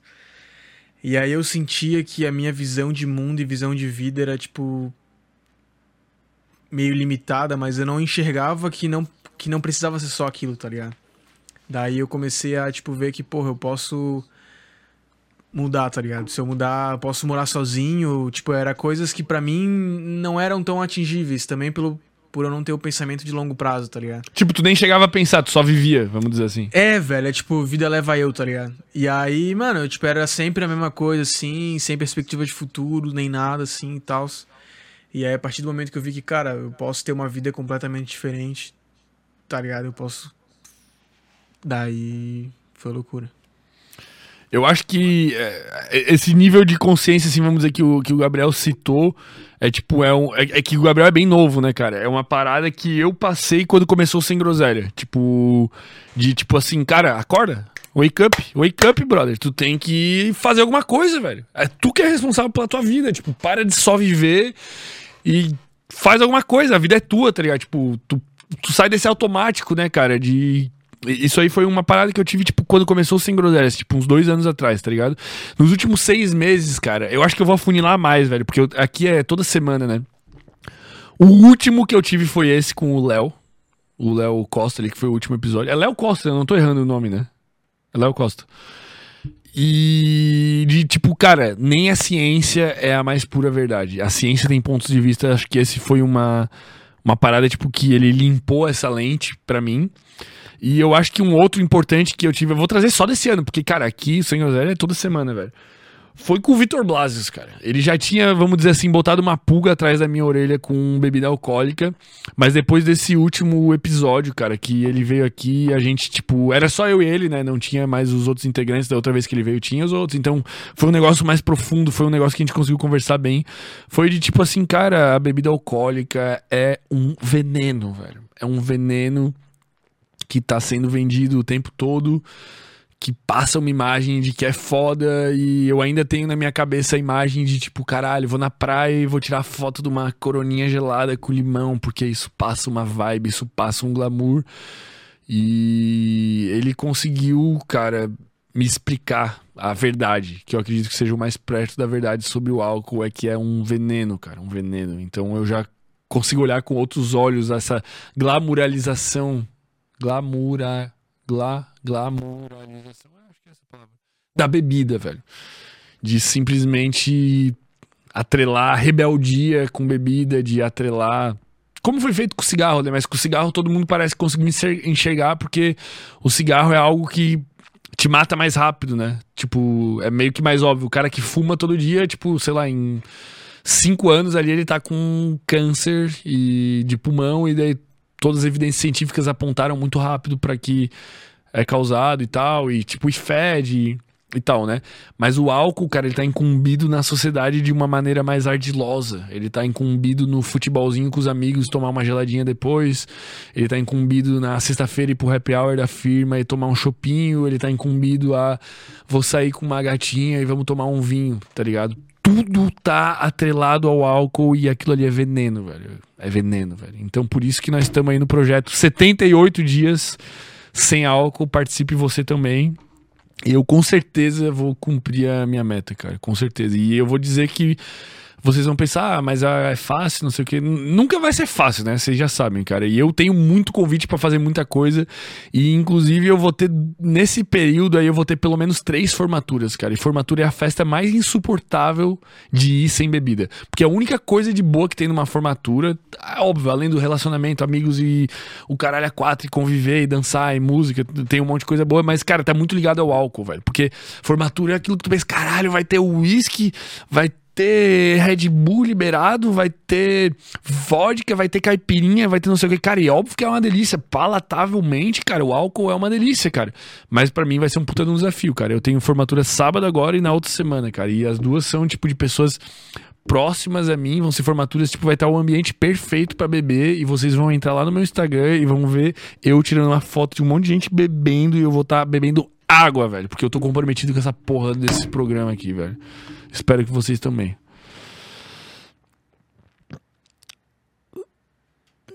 Síndrome de fadiga, síndrome da fadiga crônica. Então, fermento. Gostaríamos de indicar a Ivana Andrade. Ela é ativista da encefalomielite miálgica, síndrome de fadiga crônica, doença pós-viral. Uma das consequências da Covid longa. Meu Deus, eu quase me perdi nas palavras aqui, quantas palavras difíceis. Cara, vamos dar uma olhada no conteúdo dela lá, pô. Separa, tu separou já? Separa pra nós aí, ô Gabriel. Depois a gente dá uma olhada e vamos analisar, cara. Ah, vamos analisar. A gente dá uma olhada no conteúdo é, e vamos ver se é interessante. Pelos nomes complicados aqui, parece inter interessante, velho. E a gente dá uma olhada aí. Muito obrigado pela, pela indicação. É, Jean Urzedo. Sobre inteligência artificial. É, por enquanto acredito que as profissões não vão ser extintas, mas quem souber usar a seu favor vai se destacar. Adaptação é tudo. Cara, eu acho que é exatamente isso. Eu acho que a gente tá vivendo um período hoje que tem muita gente já desenvolvendo negócio em cima disso e eu acho que quem souber usar tá saindo na frente. Eu já tô usando por um monte de coisa, tipo coisa do dia a dia assim, tipo de coisas que talvez exigissem muito a minha criatividade. Eu uso essa inteligência artificial para mesclar com a minha criatividade e conseguir chegar num resultado melhor e mais rápido, cara. No futuro vai começar a acabar com as profissões é, de fato, mas por enquanto a gente pode é, usar para sair na frente aí dos outros, vamos dizer assim, pô. Deixa eu abrir aqui resto das perguntas. É, Léo Zacor, faz um top 5 dos melhores episódios de podcast que abriram sua mente. Estou maratonando todos, mas não muitos. Como assim todos, mas não muitos? Todos, mas não muitos. É, Cara, Eu acho que o com o Vitor Blasio. Cara, eu, eu, eu vou. Não tem como eu dizer cinco de todos os tempos, velho. Porque, cara, a gente já fez. Que hoje é o episódio que é 172, velho. 172 episódios, cara, é muita coisa, velho. É muita coisa pra, tipo, dizer cinco que, tipo, explodem a cabeça. Porque dos 172, cara, eu acho que quase todos tu aprende um bagulho absurdo que muda a tua vida se tu, tipo, assistir com esse olhar. Mas os que eu vou dizer que eu pessoalmente talvez mudasse mais a minha vida, né? Se eu visse de fora. Eu acho que esse último com o Léo foi bem louco. O com o Vitor Blasius, que é sobre o álcool, né? Esse do Léo é sobre práticas baseadas em evidência científica. Foram umas 5 horas. O com o Vitor Blasius também foram umas 5 horas, que foi é, sobre álcool, basicamente. Sobre consumo de álcool. Outro foi com o Vinícius Lorenzetti, que foi esse ano também. Eu tô trazendo os mais recentes que explodiram a, a cabeça. O Vinícius Lorenzetti é um cara que fala sobre mitologia, simbologia e psicologia, cara. Então ele consegue te trazer elementos de diversas religiões e principalmente sobre a mitologia grega, não só sobre a mitologia grega, né? Sobre a mitologia tipo de é, outras é, sociedades, não só a, a, grega e outros períodos históricos, e quais os ensinamentos que ele passa, em qual que é essa simbologia mística que permeia essa questão de arquétipos e simbologia e comportamento humano, assim, e quais são os elementos em comum que tem. Cara, é episódio muito fantástico esse do Vinícius Lorenzetti. Vamos pegar mais dois. Vamos pegar desse ano, acho que dá pra pegar desse ano, cara. Eu acho que com. Escolhe algum episódio com o Wesley, né? Se o cara tá maratonando ele, com certeza ele já deve ter achado algum. Mas dos, com o Wesley, cara, eu acho que o que eu mais gostei, se pá, foi o Wesley junto com o Fábio Perim, cara, que são dois caras fantásticos. É um dos episódios mais assistidos aqui do canal do Sem Groselha. Foi um episódio que a gente passou por tudo, assim, cara. Porque o Perim é fantástico, o Wesley é fantástico, eles têm uma sinergia muito boa. E quem tava na mesa era eu, eu não lembro se era o Ramon, se era o Maurício. Mas eu lembro que foi um episódio que foi ao mesmo tempo engraçado, divertido e que tu consegue é, ver o comportamento humano dessa perspectiva de neurocientífica e tirar vários aprendizados e várias coisas altamente aplicáveis ao dia a dia. Outro episódio mais ou menos nessa pegada também foi o episódio do Andrei junto com o Andrei Maier junto com o Wesley também, velho. Foi um episódio que foi muito divertido, velho, muito divertido assim, um clima muito gostoso. A gente falando sobre corvo, tipo inteligência do corvo, né? Que o corvo tem a inteligência de conseguir pegar objetos para pegar outros objetos, tipo uma inteligência que seria atribuída, sei lá, uma criança de 5 anos, um corvo tem. É, a gente falou de metaverso e de problemas que poderiam acontecer por causa do metaverso. Cara, a gente falou de tudo, velho. Neurociência aplicada a tudo, foram várias horas de conversa. O episódio com o Wesley e com o Andrei foi fenomenal. Deixa eu pensar algum outro. Mais um, né? Porque eu citei dois mais ou menos parecidos. Hum, eu acho que com o Bruno Jordão, velho, foi um episódio bem interessante. É um carecão bombado, parece o The Rock. Ele, ele é um cara que ele tem uma. É, ele é lutador de, de boxe, né? Ele ensina boxe para defesa pessoal. E esse cara, ele tem. Ele tinha uma perspectiva, um ponto de vista de vida, assim, muito peculiar, velho. Muito. Muito único, assim, de uma maneira bem diferente, assim, do que eu tô acostumado é, conversar, sabe? É um cara que. Não é uma perspectiva. Não é um ponto de vista de vida que, que é simples, mas é. É mais conciso. Mas, mas, e ao mesmo tempo muito diferente do resto, assim, sabe, cara? E além dele falar do uso das, das artes marciais, é um cara que Parece que ele tem uma filosofia. Isso, a, palavra que eu tava buscando era essa. Ele tem uma filosofia de vida diferente, muito diferente de todos os outros convidados que eu já é, trouxe aqui. Talvez por estar tão ligado à arte marcial. A arte marcial muitas vezes está ligada com ter uma filosofia de vida é, diferente, encarar as coisas de uma maneira diferente, ter um olhar diferente. É, sobre tudo, assim, muito interessante. Inclusive, ele vai estar presente esse mês. Eu não lembro, Gabriel. Esse mês. Ele vai vir de novo esse mês, cara. Com certeza vai ser um episódio fantástico. Aí, o Bruno Jordão. Tá aí, tá indicado aí os cinco. Indiquei até seis, dei um de bônus, pô. Deixa eu me achar aqui nas perguntas, velho. Caralho, velho. Quanta pergunta. É...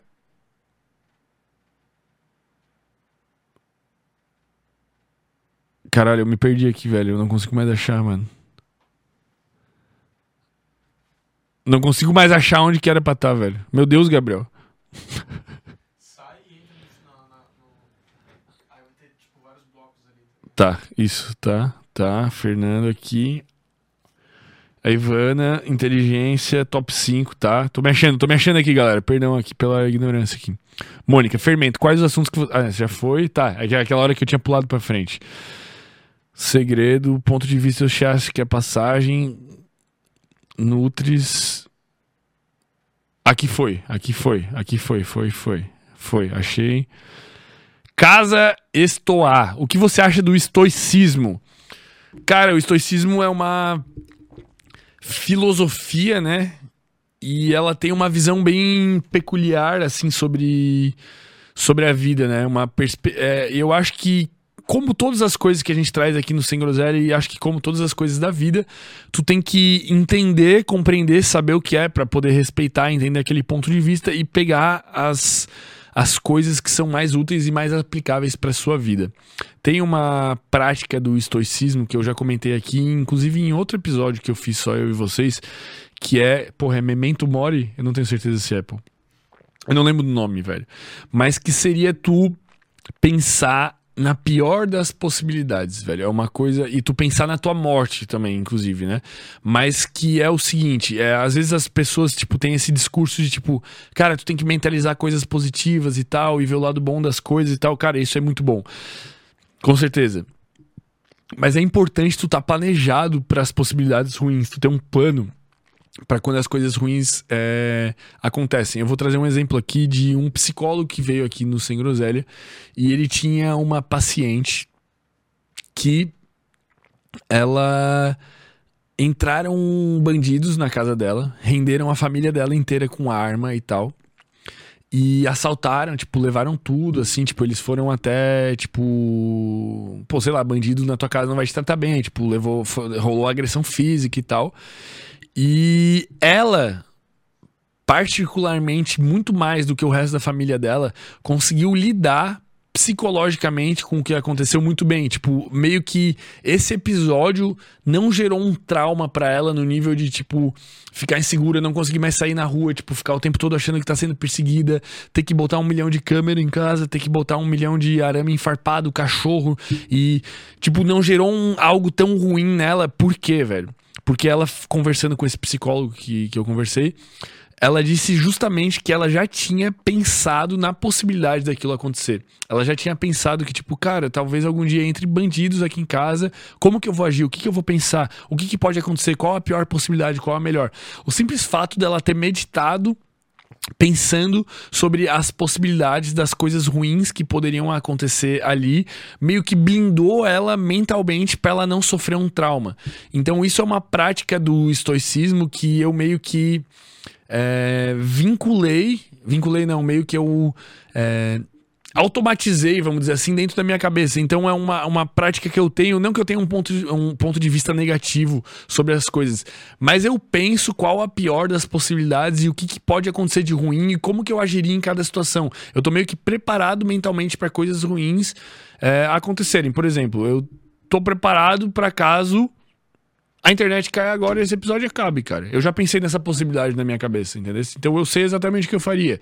Eu tô preparado para caso algum dia eu vá fazer um programa aqui e o convidado não consiga vir, ele se acidente, aconteça alguma coisa, ele perca o avião igual a Amy White e não consiga vir. Ou se Cara, inúmeras outras possibilidades na minha vida, eu já pensei nas possibilidades ruins, entendeu? Então isso é uma, uma das coisas é, que o estoicismo é, ensina que eu peguei para mim, assim, tipo, eu absorvi. Mas o estoicismo tem inúmeras outras práticas que com certeza são é, positivas e podem trazer outros assina, é, ensinamentos é, muito úteis para o cotidiano e para a vida moderna. Mas eu não me aprofundei muito no estoicismo. A, a maioria das coisas é, foram coisas que eu li ou que eu acompanhei em algum canal do YouTube. Tinha um canal, inclusive, que era do Lutz, né? Que era o Estoico Moderno, que era um canal muito bom, mas ele acabou vendendo esse canal e acho que a outra pessoa que comprou não deu prosseguimento ainda nos conteúdos. Mas, velho, o estoicismo acho que tem muito ainda para aprender. Eu, gostaria de trazer, inclusive, alguém que falasse só disso aqui. Acho que seria muito interessante, velho. É, vamos lá. Caralho, velho. A Larissa Queiroz mandou aqui, ó. VDG, Vida de Garoto. Não lembra? Lembrei agora, velho. Vida de Garoto, velho. Rolava os conteúdos. Tinha o Dudu Surita, o Frederico De Vito e tinha mais um outro maluco lá, velho. Lembrei, pô. Meu Deus, tá me dando nostalgia, mas. Nostalgia é quando você tem saudade, né? Eu acho. Nostalgia é um sentimento de saudade de um tempo que não pode mais voltar. Eu não sei se eu sinto saudade a nível de querer que isso voltasse. Mas, sei lá, sentimento louco lembrar disso. Marcelo Muniz, cara, especificamente os dois episódios do Lorenzetti e do Davi Ribas me marcaram pra caralho. Posso até falar que mudaram minha vida. Tem previsão de chamar o Davi de novo? Gratidão total, fermento. Cara, o Davi, a gente trouxe ele de novo. Esses dois episódios foram muito fodas, né? Do Davi. O Davi, a gente trouxe ele de novo, cara. Faz, não faz muito tempo. Teve uma parte 2 com ele, foi um episódio também muito bacana, mas eu tenho a sensação ainda que o primeiro episódio foi melhor. Não sei porquê, assim, olhando. É, do meu ponto de vista, cara. O, o conteúdo. Do... Exi existe um problema, cara. para fazer uma confissão aqui para vocês, para falar a verdade, cara. É... Se eu compreendo 100% um conteúdo, cara, e eu for fazer um episódio sobre esse conteúdo, eu e vocês, vai ser muito interessante. Mas se eu for fazer com um especialista, aquela curiosidade natural de não entender 100% os, os conceitos faz com que esse episódio não vá ser tão interessante, entende? Porque, tipo assim, uma coisa é eu trazer um astrofísico aqui para falar, que vai ser um episódio que eu nunca fiz. Então, eu tenho alguns conceitos de astrofísica dentro da minha cabeça que são o suficiente para propiciarem um debate extremamente é, profundo e enriquecedor, no sentido de que eu não tenho conhecimentos consolidados a respeito da astrofísica. Eu não sou especialista em astrofísica. Então, se eu trouxer alguém aqui, ah, eu sei que existe a teoria do buraco negro, eu sei que existe a teoria da, da, da relatividade do Einstein e, e de como que existe a possibilidade das viagens no tempo e como que se tu tá em tal velocidade e tal. Eu, eu tenho alguns conceitos que gerariam perguntas muito boas para eu conversar com um astrofísico. Mas se eu fizer um episódio com um astrofísico, fizer outro, fizer outro, fizer outro, e eu tiver esses conceitos da astrofísica consolidados dentro do, do, da minha cognição e eu já souber exatamente o que ele vai falar, pode acontecer duas possibilidades. Uma, é por eu já saber bastante de astrofísica, a gente conseguir ir para um universo muito mais profundo e de suposições e trocar uma ideia tipo muito mais profunda e vai ser muito prazerosa, que é o que aconteceu, por exemplo, na, na, na área de psicologia e na áreas é, de neurociências, que é o quê? Cara, eu criei uma base de conhecimento neurocientífico. Então, toda vez que eu trago um neurocientista aqui, o papo vai ser mais profundo do que foi o anterior, porque eu já tenho esses conhecimentos consolidados. Eu já sei que o córtex pré-frontal serve para controle inibitório, eu já sei como é que funciona a amígdala, já sei muita coisa a nível cerebral, já sei muita coisa de comportamento humano. Então, esse debate vai sendo cada vez mais profundo. Só que existe uma outra possibilidade que é o que acontece algumas vezes, que é tu não conseguir ir tão profundo nesse conhecimento, porque às vezes aquele expert é um expert que ele é muito eloquente, tem uma capacidade muito grande de conversar com quem tem aquele nível de consciência básico, entende? É como se eu trouxesse um professor de inglês aqui, que é o melhor professor de inglês do mundo, só que ele é especialista em ensinar o básico para aquelas pessoas, entendeu? Ele não é um cara que é o professor de inglês que vai ensinar outros professores de inglês. Eu acho que vocês conseguem entender mais ou menos o, o que eu falei. Então, às vezes, isso é, acontece, cara. De eu trazer, tipo, a pessoa, tipo, uma segunda, uma terceira vez e eu sair com a sensação de que, não, não por deficiência técnica da pessoa, mas eu não consegui, tipo, extrair esse algo a mais da pessoa, tipo, conseguir aprofundar no conhecimento. Então, tipo é, normalmente é uma faca de dois gumes quando eu trago uma pessoa aqui pela segunda vez. Tipo, pode ser um episódio muito foda que eu consigo aprofundar mais, ou pode ser um episódio, tipo, que eu só consegui reproduzir mais do mesmo conteúdo da pessoa. Então eu fico, tipo, meio que. Não é o mais prazeroso para mim quando isso acontece. Por exemplo, Bruno Jordão vai voltar aqui pela segunda vez e eu quero me preparar para conseguir aprofundar mais ainda todos os conhecimentos que a gente discutiu da outra vez. Eu não quero ficar, tipo, só repetindo, repetindo, repetindo, repetindo, repetindo, entendeu? Acho que é mais ou menos nesse sentido. É... Eliseu, fermento. Como que a gente consegue lidar com a vergonha e o arrependimento? Ah, tá, eu já tinha lido essa pergunta antes, né? Eu já tinha lido, essa já foi. É... Graziela Costa Santos, Fermento, com o que você trabalhava antes do podcast?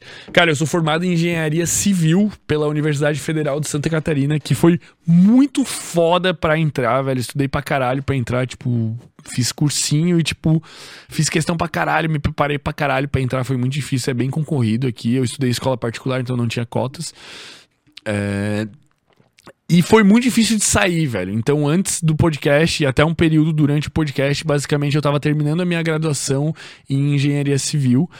E foi. Eu cheguei a trabalhar com isso, né? Eu fazia, tipo, modelagem em software 3D ali, usando é, Revit, também fazia tipo alguns trampos esporádicos que eu usava software de engenharia para fazer e também trabalhei em empresas grandes, tipo fui estagiário da Eletrosul durante dois anos. O meu apelido era estagiário patrão, pô, porque os caras diziam que eu dominava lá o rolê. Pô. É porque eu era amigo do presidente da Eletrosul na época, pô. Daí o cara me chamava para tomar uns cafés, os caras falavam, caralho, estagiário, tomar café com o presidente, bicho é muito pica. É relacionamentos, né? Eu sou um cara que tem muitos amigos. E depois disso eu trabalhei numa empresa. Então lá na Eletrosul trabalhava no setor de barragens. Cara, é bizarro. Tipo, as coisas que eu já fiz na vida não tem nada a ver com o que eu faço hoje. Mas trabalhava no setor de barragens, cara. Era segurança de barragens. Tipo, como que tu faz um manual de segurança de barragens? Tipo, ah, o nível tá em tal, tem que evacuar a cidade, esse tipo de coisa. Depois disso, eu trabalhei numa empresa de preventivo de incêndio, que era a aferição de equipamentos que servem para preventivo de incêndio, tipo aquelas lâmpadas e se a mangueira está enrolada da a mangueira do bombeiro está enrolada da maneira correta e tipo como é que tu faz o projeto de um preventivo de incêndio, vai ter quantas pessoas ali dentro, quantas luzes tem que ter, um monte de coisa. que mais que eu fiz depois disso? Cara, um monte de coisa dentro da engenharia. Então, basicamente, eu fazia isso, velho. Só que nunca, tipo, eu gostava, porque eu sou uma pessoa muito curiosa, eu tenho interesse genuíno por diversos assuntos, mas não era o que me brilhava aos olhos. O que me brilhava aos olhos sempre foi essa relação de extrair conhecimento das pessoas e perpetuar esse conhecimento e conseguir me conectar com as pessoas. Tipo, então não tinha como eu fazer talvez outra coisa. Talvez eu fosse um bom psicólogo, talvez. Talvez se eu estudasse psicologia eu seria um bom psicólogo, mas eu acho que para suprir esse meu fogo, essa minha vontade de conexão é, eu teria que fazer algo mais humano e menos técnico do que engenharia, né? Que acaba sendo algo muito frio. Eu amo engenharia, amo ma matemática, amo física, amo química, amo as exatas, acho elas maravilhosas, mas eu acho que se eu fosse viver o resto da vida fazendo algo, eu preciso, de certa forma, estar tá, é, me conectando com pessoas e, de certa forma, podendo questionar e extrapolando os limites e questionando os limites do conhecimento. Eu acho que isso me supriria. Mas basicamente eu era um engenheiro civil em formação antes do Sem Groselha. É... Fernando Caires. Fermento, você tá treinando musculação e mais alguma atividade, usa suplementos? Cara, por incrível que não pareça, mentira, tá parecendo já, porra, cara. É até ofensa perguntar se eu tô treinando, mas eu tô treinando musculação. Eu tô indo normalmente cinco vezes por semana. Eu vou de segunda a sexta, fim de semana eu tô meio desregrado. E eu tô tomando creatina e tô tomando whey protein. Creatina eu tomo 5 gramas todo dia, mesmo os dias que eu não treino, que é a recomendação da creatina. E o whey eu tomo de maneira a suprir a minha dieta. Então, no dia que eu tô com. Eu não tô com a dieta bem fechada, assim, vamos dizer, restrita. Então, nos dias ali que eu não vou atingir o meu macro de proteína, que seriam 203 gramas de proteína no dia, e eu vejo que tá faltando, eu tomo um scoopzinho de whey lá pra, tipo, complementar, ou depois da atividade física, alguma coisa assim. É, eu tô, eu tô caminhando para levar a musculação cada vez mais a sério, cara. Então eu já consegui ganhar, tipo, vários quilos aí de, de massa. E eu tô bem, assim, vamos dizer assim, satisfeito. Tipo, eu me olho no espelho, tipo. É que eu não tô forte no ponto de, tipo, tu me olhar de camisa e achar que eu tô forte. Tipo, mas eu sem camisa, pô, eu tô bem saradinho aqui. A gente pode fazer até um dia um shape review aí, eu e o Gabriel, a gente se besunta no óleo. Estão pedindo, pô. Pô, não sei se eu posso. Eu tirei já num episódio, pô. Eu vou tirar, pô. Vou tirar. Pra ver se. Pô, tem que resgatar a imagem do episódio que eu tava. que eu tirei e ver como é que eu tô agora, pô. Vou tirar. O antes e depois. Sacar ao vivo. Pô, tinha que mudar a câmera ali, pô. Porque senão. Shape review ao vivo, pô. Tá bom? Como é que tá? Só dá pra ver, não aparece minha cabeça, pô. Aí, ó. Esse é o shape atual, pô. Pô, não tamo mal, pô. Tá seco, pô. Tem que puxar a imagem do, do outro, como é que era, pô, pra gente fazer o comparativo, mas eu tô. Pô, a galera tá me ouvindo, eu não tô falando no microfone aqui, pô. Enfim, velho, tamo treinando, tamo treinando e a meta é ficar cada vez mais forte, né, velho? É o que todo mundo quer, né, basicamente, cara. Eu quero. Eu queria chegar em 100 quilos, velho. Eu tô com 91, mano. Caralho. Eu queria chegar em 100, velho. Seco. Seco. Seco. Não, seco é impossível, né? Qual que era a meta que nós tínhamos botado começando? Eu acho que o meu era 95 seco, pô. Nós Tem, temos que resgatar essas metas em algum momento, cara. Tem. É, geladeira inox, duas portas. Tu é largo, né? Tô, tô, tô ficando bem, tô ficando bem. É isso, velho. Então, tô treinando, suplemento. O que, que eu vou começar a fazer, cara? Eu queria fazer um crossfitinho esse ano, cara, pra galera que Ah, tem preconceito. massa, pô. pô. Parece ser muito massa, mano. Deve ser muito irado. E eu tenho o Gym Pass ali, daí tem uns planos que tem já crossfit. Vamos fazer umas experimental, mano.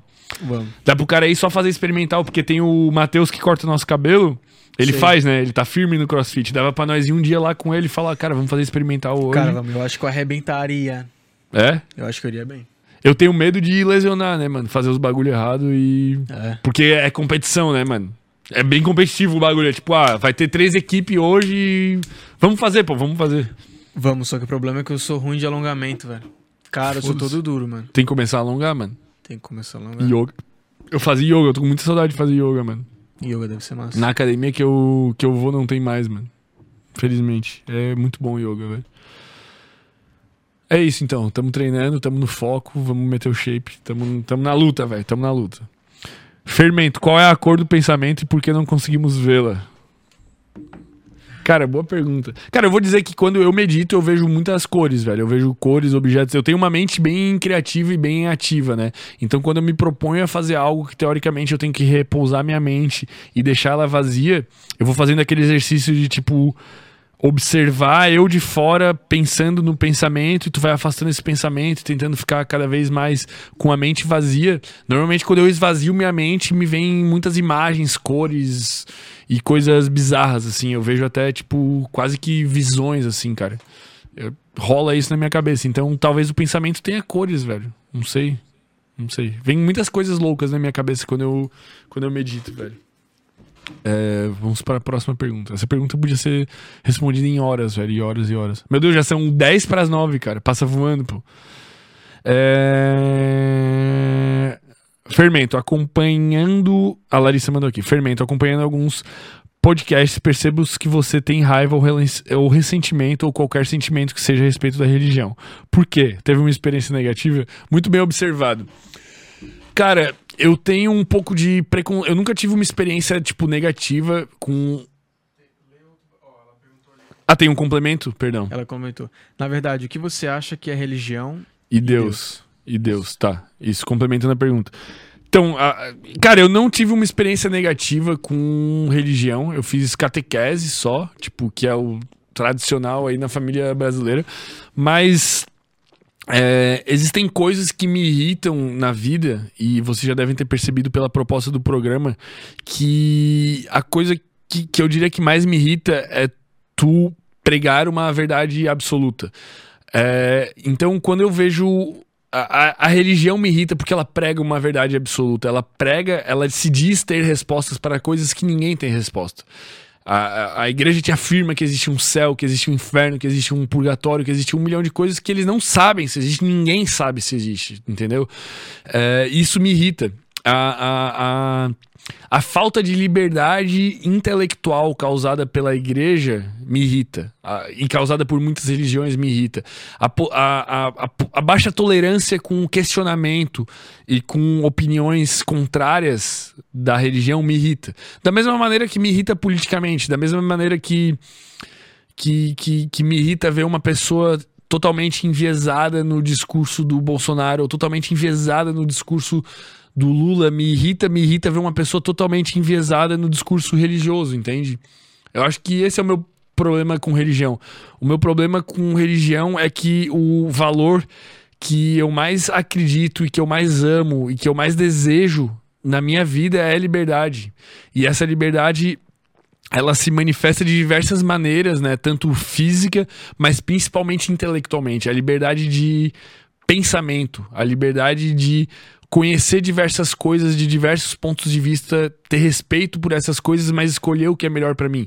E eu acho que a religião, em 95% das vezes, ela tira a tua liberdade intelectual. O discurso da religião sempre foi de que, tipo, são verdades, são dogmas, são verdades inquestionáveis e absolutas. Então, tipo, a minha religião, a minha relação com a religião, ela é de certa forma meio inóspita e meio aversiva por causa disso, porque eu tenho como valor máximo para mim a liberdade. E eu acho que a religião vai muito de encontro a isso. Aí a, a relação com Deus vai nesse conceito. Não tem uma resposta final sobre a existência ou a inexistência de Deus.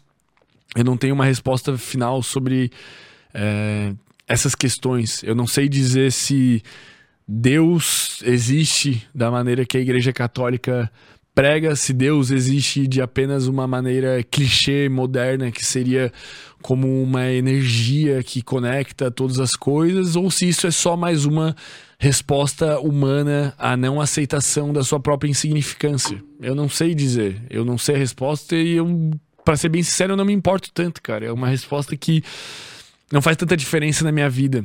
Essa é a questão, né? Essa foi uma discussão que eu já entrei aqui várias vezes, mas é que Deus é muito útil para quem precisa de Deus. E, e, talvez você acredite em Deus porque você precisa acreditar, porque talvez te conforte, entendeu? Eu não tô menosprezando isso e dizendo que é errado ou que você é mais ignorante, mas. É, acreditar em Deus pode ser muito positivo, como pode não ser, mas é, a, a questão é tenha consciência de que se você acredita de verdade, respeite quem não acredita e não pregue como verdade aquilo que você acredita, porque você não tem certeza 100% se é verdade. Você pode ter fé, e fé é acreditar sem evidências, não sei o quê. Não é curioso, né, que o que a igreja mais pregue seja a fé, e que você precisa ter fé. E por que, que você precisa ter fé? Porque você precisa acreditar mesmo sem evidências. Nossa, então vamos fazer acreditar sem ter evidências ser justamente o nosso maior valor. Tipo, não é meio manipulativo e contraditório, velho. Esse é meu problema com religião, velho. É isso. Acho que eu Cara, já emenda aqui com a pergunta do Vuitton. Ele perguntou: Fermentão, poderia explicar um pouco sobre a religião gnose pra gente? Qual o paradigma dela? Você vira e mexe, fala, mas nunca vai a fundo. Boa pergunta. A pessoa que tá acompanhando os episódios, velho. Cara, eu. A, a, a, a, eu não sei se gnose pode ser propriamente chamado de religião, cara. Foi um é, acho que vai totalmente de encontro aí com. De encontro não, em encontro à pergunta que a nossa outra amiga, a Larissa. Era a Larissa, tinha feito. É, cara, é, a, a Gnosis foi. É, não sei se pode ser considerado religião, mas era um grupo que se comportava como uma religião que eu frequentei quando eu tinha 16 até mais ou menos os 18 anos de idade. E é um grupo de que prega ali o conhecimento e o estudo das diversas religiões ao redor do mundo, com o intuito de tu ter uma elevação do nível de consciência e tu caminhar rumo à autorrealização que, que eu vejo? Foi muito positivo para mim, porque ali eu aprendi a meditar, ali eu aprendi sobre desdobramento astral, ali eu aprendi sobre inúmeros pontos de vista religiosos. A gente estudava muito budismo, é, tantra, é, estudava até mesmo cristianismo, estudava Jesus Cristo, estudava, tipo, as diversas religiões de diversos pontos de vista. Isso eu vejo como muito positivo. O que, que eu vejo que tinha como negativo e que fez eu me afastar? Essa religião, essa gnose, que eu não sei se pode ser chamado de uma religião, com certeza, se vocês pesquisarem na internet, talvez vocês vão é, compreender melhor o que, que, é, ou se vocês participarem, assim, acho que tem palestras gratuitas para tu ir acompanhar. É, ela era uma. Ela tinha definições, definições muito dogmáticas, tal qual uma religião. Então ela tinha um símbolo, vamos dizer assim, um símbolo não, mas um salvador, que era o Samael A1 Veor, que seria o Messias dessa religião, sabe? Que é um cara contemporâneo, de certa forma, o cara deve ter vivido aí na, na, na, nos últimos 100 anos, sei lá, ele já morreu, mas que era um cara que meio que escreveu qual seria o direcionamento da Gnosis e qual é o caminho, qual é a saga que uma pessoa tem que percorrer dentro da religião, quais são os limites que ela tem que respeitar para ela poder atingir a autorrealização. Entenda como autorrealização o nível de consciência do Jesus, o nível de consciência do Buda, que seria quando o teu karma e as coisas ruins que tu fez se são canceladas porque tu conseguiu pagar todo o karma que tu tinha para pagar e só te sobra Dharma, que seria esse crédito positivo universal e cósmico. E quando tu atinge esse nível, tu tu tem um nível de iluminação que tu se afastou completamente do teu ego, que seriam os teus pensamentos mais carnais, que são direcionados pelos pecados de preguiça, avareza, inveja e etc e tal. E tu conseguiu se afastar completamente dos teus egos e o que rege teu comportamento seria é, uma centelha divina que, que, que fez com que tu se aproximasse dessa iluminação. Então, o que, que me incomodava nessa religião gnosis era justamente o caminho ser definido, de certa forma. Tudo que para mim tem limites tá, de certa forma, tirando a minha liberdade, entendeu? Essa sala tá tirando minha liberdade, porque tem paredes, entendeu? Mas por que, que eu vou me meter conscientemente em algo que vai tirar a minha liberdade não física, mas a minha liberdade intelectual? Então, quando tu tá numa religião do meu ponto de vista, tu tá tirando a tua liberdade intelectual, tu tá tirando a tua liberdade de questionar diversos pontos de vistas e respostas que obviamente os caras não têm. Então, isso me fez sair da gnosis. O mesmo motivo que todas as outras religiões me dão aversão foi o motivo pelo qual a gnosis, de certa forma, me deu aversão. E também por ser, ao mesmo tempo que privava da liberdade por causa desse caminho que tu tem que seguir, era um caminho muito difícil também. Muito difícil. O caminho para a autorrealização, segundo a Gnosis, é um caminho muito difícil. Vocês imaginam um caminho, segundo o consenso religioso aí, que você teria que trilhar para ter o nível de iluminação e autorrealização do Buda. O caminho que você teria que trilhar para ter o nível de iluminação de Jesus. Obviamente que não é um caminho fácil, isso também é aversivo de certa forma, mas a privação da liberdade, com certeza, foi o que mais me fez eu me afastar. Então, eu acho que sobre gnose é isso, cara. A gente poderia trazer até algum especialista, velho, que falasse sobre isso pra gente trocar essa ideia. Ia ser um papo muito massa, velho, com certeza, velho. Acho que consegui elucidar um pouco mais aqui, velho. Eu não consigo trazer tantos mais detalhes assim, porque eu tenho a memória muito ruim, velho. Também foi tipo 10 anos atrás, né? Eu tinha 17, então eu não lembro de tudo assim com uma riqueza muito grande de detalhes, mas foi um período bem marcante na minha vida. É... Foco na dança. Parabéns pelo lindo trabalho de vocês, família. Como... Muito obrigado. Como você vê sua evolução desde o primeiro podcast até os dias de hoje? Cara, eu acho que eu sou completamente outra pessoa porque eu sou como o Grosé, velho. E quem acompanha o Sem Groselha é como o Grosé, velho. Todo convidado que vem aqui toda semana, ou duas vezes por semana, ou às vezes até três vezes por semana, ele deixa uma marca, ele traz um conteúdo que muda a tua vida no sentido de pode ser algo que não aplique no dia a dia. Tipo, pode ser que tu não aprendeu uma técnica de como fazer higiene do sono e dormir melhor mas pelo menos tu sabe que aquilo existe. Então, todo episódio que tu assiste do Sem Groselha, tu fica um pouco mais inteligente, tu tem acesso a uma nova frente de conhecimento e muitas vezes tu vai pegar algo aplicável pro teu dia a dia, tu vai aprender algo literal, tipo, sei lá, eu preciso consumir X de proteína por dia para desenvolver massa muscular. Tu vai aprender isso no episódio com o Leandro Twin. Mas tu vai se moldando. Então a sensação que eu tenho, cara, é de que Eu, antes do Sem Groselha, eu era o Grosé sem nenhuma assinatura. E hoje eu sou o Grosé com todas as assinaturas, cara. Eu sou uma pessoa que tem inúmeros pontos de vista, acesso a muito conhecimento. Eu consegui selecionar as coisas que são melhores para mim, coisas que fazem sentido no meu dia a dia. É, me trouxe respeito pelos mais diferentes pontos de vista. Cara, eu acho que não tem nem como comparar. É como se. Se eu encontrasse com eu mesmo antes eu acho que eu não me reconheceria como eu mesmo. Eu não conseguiria dizer, cara, eu era você e você era eu. Acho que eu me encontraria e eu não conseguiria me reconhecer. Tipo, é simplesmente bizarro e foram dois anos, cara. E é isso que a gente faz toda semana, velho.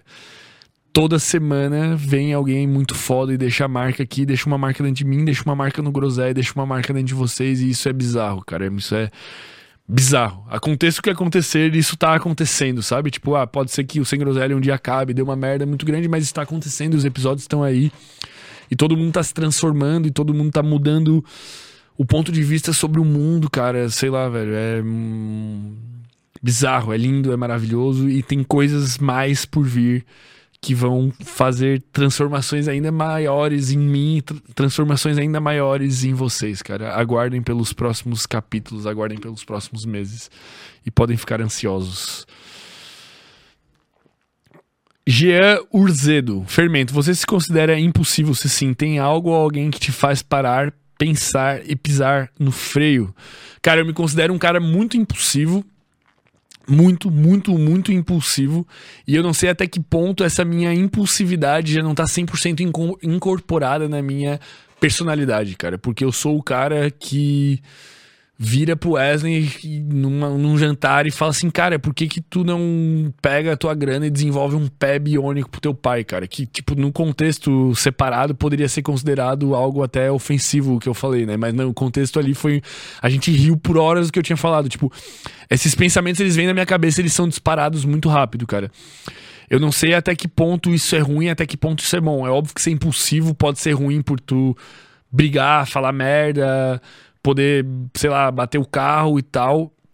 Mas eu, mesmo dormindo bem, que é o que eu tenho feito, que, tipo, repousa o meu córtex pré-frontal e me faz ser menos impulsivo no outro dia, eu acho que já tá muito ligado ao comportamento que eu tive a minha vida inteira, então já de certa forma já se enraizou e também tá ligado, talvez a maneira que eu simplesmente seja, eu talvez tenha uma menor é, atividade no meu córtex pré-frontal, eu de fato seja mais impulsivo, as personalidades diferentes e diferenças biológicas existem acima de... É, de qualquer comportamento que possa ser é, regulado e modulado pela, pela, pelo próprio comportamento, o comportamento modulando o próprio comportamento. Tipo, tu dormir mais e tu aumentar a atividade do teu córtex pré-frontal e fazer com que seja menos impulsivo. Eu acho que existem diferenças biológicas de personalidade acima disso. Então eu acho que sim, eu sou um cara mais impulsivo. E o que me faz frear, cara, eu não sei, cara. Eu acho que nada me faz frear, velho. Tipo. Eu acho que o meu freio é o conhecimento, vamos dizer assim. O conhecimento ele me dá ferramentas para não fazer mais merda, né, velho? Porque vamos supor, se tu pegar uma pessoa 100% impulsiva, ela vai ser como se fosse um cachorro que nunca foi adestrado, solto num parque. Ele vê uma criança e pensa, vou lá brincar com a criança, ou vou atacar a criança. Ele vê um outro cachorro e pensa, vou lá cheirar o rabo. Ele vê um. um uma comida e vai lá comer instantaneamente. Tipo, eu acho que o freio para não fazer essas coisas 100% impulsivas é ter conhecimento e principalmente conhecimento sobre as consequências do meu comportamento. Tipo, é, se eu fosse ser 100% impulsivo, talvez eu fosse para casa agora e fosse jogar videogame. Tipo, aquele prazer momentâneo me supriria, eu seria esse cachorro perdido num parque e ser 100% impossível seria estar tá fazendo isso ali, depois comer uma merda, comer tipo um pote de Nutella e talvez depois me masturbar e talvez depois assistir pornografia. Eu acho que isso seria uma pessoa 100% impulsiva, é como quase como se ela fosse um animal irracional, né? Porque o que a gente, o que diferencia a gente de um animal é, irracional, ele é racional, né? Ele tem a racionalidade, mas seria essa grande atividade do córtex pré-frontal. Então o que freia meu comportamento é o conhecimento e saber que existem consequências a médio e longo prazo do meu comportamento. Eu sei que se eu estiver consumindo pornografia, eu vou ter disfunções a nível cerebral, que já foram citadas aqui diversas vezes. Eu sei que se eu me alimentar da forma X, comendo Nutella e comendo uma bosta e não praticar atividade física, eu vou ter consequências. Então, o que freia o meu comportamento impulsivo é o conhecimento. Acho que essa é a resposta ideal. Eu tô muito prolixo hoje, velho. Pro lixo. É... Eliseu, fermento. Pessoas com doenças terminais dizem que nunca se sentiram tão vivas e presentes do que nunca. Você acha que podemos chegar a esse nível de consciência com mindfulness ou com outra prática? Eu entendi mais ou menos a tua pergunta. Cara, eu acho que sim, velho. Eu acho que é uma. Eu acho que. Existem vários jeitos de tu ser uma pessoa mais presente, cara. Eu acho que só o simples fato de tu pensar, tá ligado? Eu tô falando agora. Seja mais presente. Sinta o peso da camisa que você, da roupa que você está vestindo no seu corpo. Se concentre 100% no som da minha voz. Se concentre 100% na imagem que você está vendo nos meus olhos e em tudo que está acontecendo. Só de tu falar isso, tu consegue ser mais presente nesse momento, sabe? É incrível a capacidade que o pensamento do ser humano é incrível a capacidade que o pensamento tem de afetar o próprio comportamento e a própria percepção. A gente é incrível por isso. Tipo, tem pensamentos que eu consigo ter agora que vão afetar como eu me sinto. Eu consigo pensar em coisas que vão fazer com que eu fique triste e depressivo agora, sendo que eu tô sendo exatamente a mesma coisa. Então, tipo, essa chave que existe dentro da nossa mente de poder mudar a nossa percepção e mudar o nosso próprio comportamento, para mim é uma das coisas mais fascinantes do ser humano. Então eu acredito sim que existam, existam artifícios mentais que tornem a gente capaz de ter uma visão muito mais mindfulness sobre a vida. Basta a gente querer e a gente buscar e a gente estudar sobre isso, como diversas outras ramificações aí do conhecimento. Até me babei aqui. É... Vuitton, já pensou em fazer um segundo episódio com o André Diamant? Acredito que seu cabedal, essa é a palavra, de conhecimento mudou e daria para extrair muito conteúdo novo com ele advindo desse seu novo olhar. Cara, eu concordo e já aconteceu, velho. Esse segundo episódio com o Diamant aconteceu. Teve, teve dois episódios com o Diamant. Um que foi antigamente, muito velho, que foi o Maurício Ramon que entrevistou, que foi um dia que eu tava doente, não podia vir, tipo, de jeito nenhum, tava morto com uma doença aí bem frequente naquela época. E o segundo episódio foi eu e o Ramon, acredito, entrevistando o Diamant, cara. Foi da hora, velho. Eu acho que poderia rolar um episódio só eu e o Diamant, acho que seria é, da hora. Mas eu acho que uma das das, dos pré-requisitos para esse episódio ser bom seria a gente não se ater somente ao conteúdo dele, cara. Seria a gente discutir questões universais, como ele adora discutir, como religião, mas sei lá, alienígenas e metaverso, e não ficar só preso ao conteúdo que ele verdadeiramente ensina e vende, que seria o Sexy Campus. É um conteúdo maravilhoso, mas isso se relaciona de certa forma com o que eu falei há uma meia hora atrás, que foi de fazer segundos episódios com os convidados e às vezes ficar limitado ou reviver os mesmos assuntos muitas vezes, às vezes não é interessante. E o André Diamant é um cara inteligente, fenomenal, que seria muito interessante, tipo, trocar ideias sobre as mais variadas coisas do cosmos, tipo, e não só sobre o conteúdo ao qual ele decidiu restringir o magnífico cérebro dele para ensinar. Entendem o que eu quero dizer? É, acho que é isso. Eu falei de alguma forma, foi ofensivo? Não foi ofensivo, acho que não, né? Eu amo o cara, o cara é um gênio, resumindo. É... Cara, eu acho que eu vou começar a pular umas perguntas, velho. Chega, chega de perguntas, pô. Vou selecionar as melhores aqui, velho. Nunca mais beber café ou nunca mais beber álcool? O Gabriel mandou. Cara, eu. Pra mim, tanto faz, velho. Porque eu não gosto muito de café, tipo, eu não sinto prazer bebendo café. Eu só curto os efeitos da cafeína, né? Mas, tipo, o café em si, como bebida, eu não tenho muito apreço. E o álcool, por compreender que ele faz mal, eu não me importaria. Agora, se tu falasse pra mim, cara, tu nunca mais vai poder fumar maconha, velho, eu ia ficar triste. Porque eu gosto, velho. Porque eu realmente curto o efeito. O álcool, tipo, eu não fico, tipo, nossa, o efeito é muito bom. Eu curto mais até o gosto, a palatabilidade do que o próprio efeito em si. Então, é, foda-se. Cara, eu tô pulando umas perguntas aqui, galera, senão é muita, velho. Mas espero que estejam curtindo aí, velho. É... Mônica Cristina, qual habilidade que você não tem, mas gostaria de aprender? Toparia o desafio de aprender uma nova habilidade esse ano? Cara, bom desafio. Eu toparia, velho.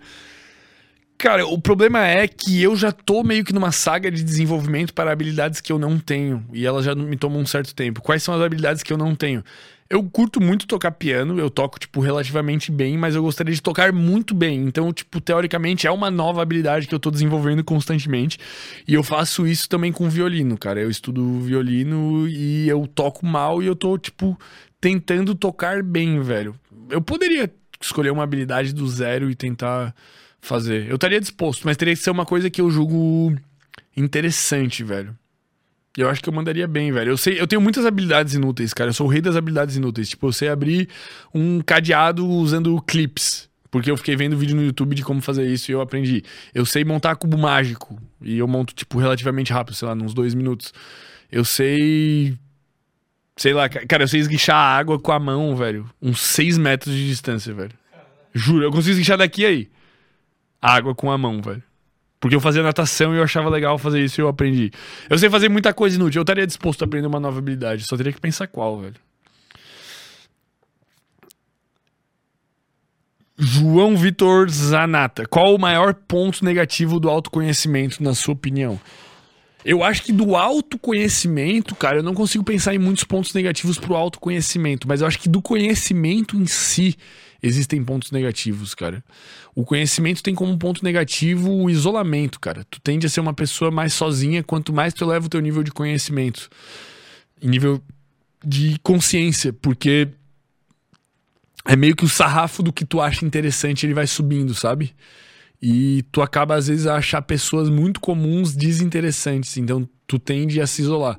Então, tipo, por exemplo, quem tá aqui acompanhando essa live são pessoas que já têm um nível de consciência mais elevado do que a média. Então, pode ser que tu já seja um pouco mais isolado. É por isso que eu não fico muitas vezes, tipo, triste ou alguma coisa assim, tipo, frustrado. Ah, tem pouca gente assistindo. Cara, quem tá assistindo é quem tem um nível de consciência elevado, porque a gente traz aqui neurocientista, médico, psicólogo, nego muito foda para conversar. Cara, não tem como eu querer que eu tenha o mesmo público do que o Pode Pá, velho. Não, não, faz sentido, porque é assim, é, existe uma pirâmide. E, e, quando tu sobe essa pirâmide de nível de, conhec de, conhec de consciência e conhecimento, vai tendo cada vez menos é, pessoas. Então, nível de autoconhecimento pode ter como problema nível de conhecimento, não de autoconhecimento, pode ter como problema isolamento e achar algumas pessoas desinteressantes. Eu diria que esse é o, um dos principais problemas.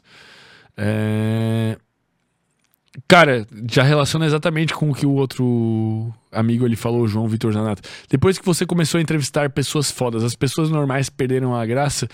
Cara, de certa maneira, um pouco. Tipo não é tão interessante conversar com uma pessoa aleatória de 18 anos de idade numa festa do que é interessante conversar com Wesley, velho. Tipo, cara, é óbvio que é mais interessante conversar com Wesley, entende?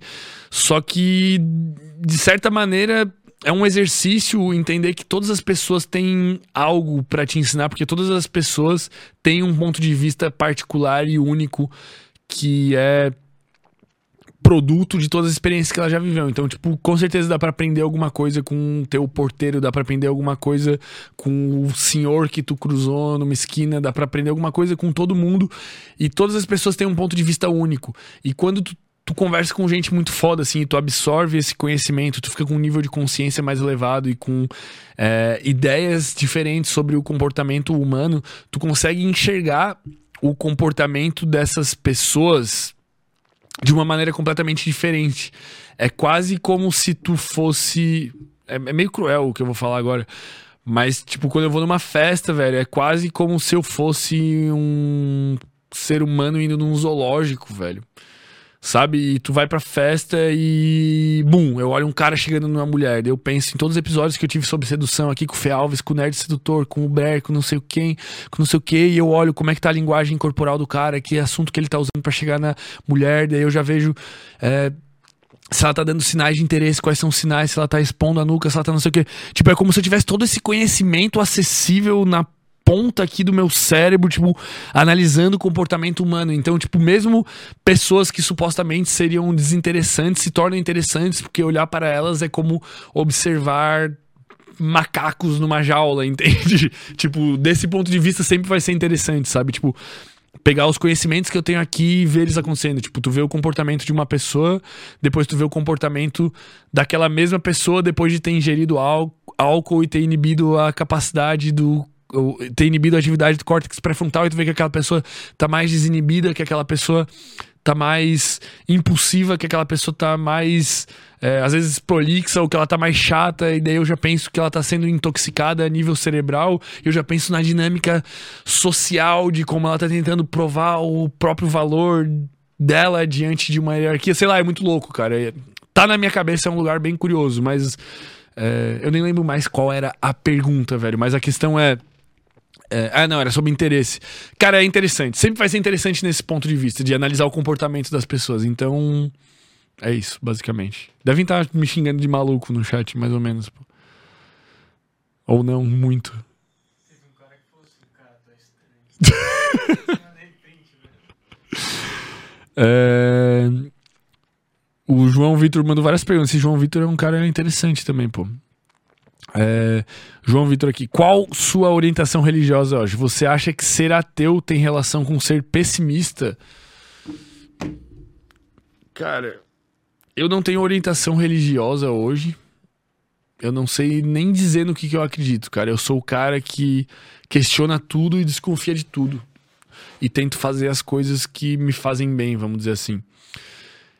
Eu acho que eu não sei se existe um certo pessimismo em ser ateu. Talvez sim. Mas existe uma. Se tu, se, se tu se tornar uma pessoa completamente cética, tu vai ter uma tendência a ser um pouco mais pessimista, sabe? Porque. Pelo menos perante as outras pessoas, elas vão te achar pessimista. Porque tu vai ter uma visão meio que dura sobre a realidade, sabe? Tipo, muitas vezes a religião responde coisas que simplesmente não tem resposta. Muitas vezes a, a religião tenta trazer uma espécie de justiça divina para fatos que de fato na prática são injustos e ninguém sabe a resposta. Tipo, a lei do karma é uma resposta à inconformidade com a injustiça do mundo. Eu não posso aceitar que um pau no cu me roubou e não, cara, ele vai ter que pagar de alguma forma. Algum dia vai acontecer alguma coisa com aquele cara que roubou a minha televisão da minha casa, porque o karma vai pegar ele. Cara, pode ser que não, velho. E pode ser que aconteça alguma coisa ruim, mas é só coincidência, velho. Entendesse? Então, eu acho que essa visão crua da vida, essa visão cética, essa visão, de certa forma, dos ateus, ela pode ser encarada pelas outras pessoas como uma visão pessimista. Pode ser, mas pode ser que não também. Eu, eu, eu acho que essas questões, assim, são questões que simplesmente eu aceitei não saber a resposta e eu não me importo mais, velho. Maria VN Gomes, Fermento, como você se prepara para os episódios? Estuda o assunto antes, assiste outros podcasts?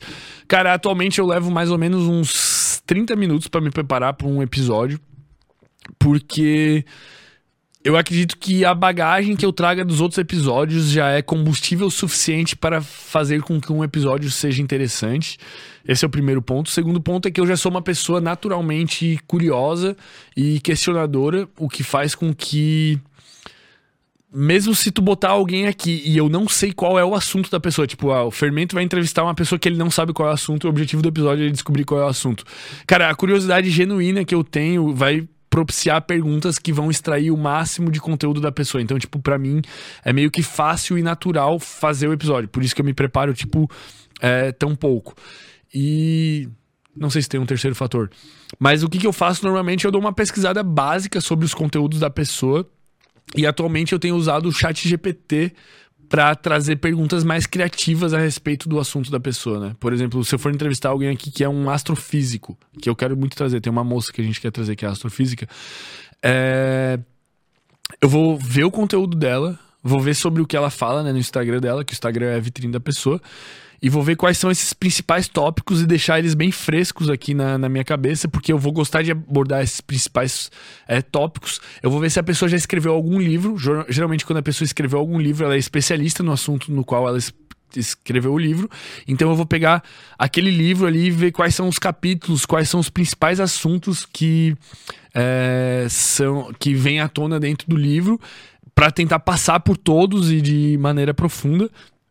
E também essa questão de usar a inteligência artificial, né? O chat GPT normalmente traz uma ótica diferente sobre esse mesmo assunto e me ajuda com alguma pergunta curiosa. Normalmente eu preparo um bloco de notas com todas essas questões aí que eu citei aqui.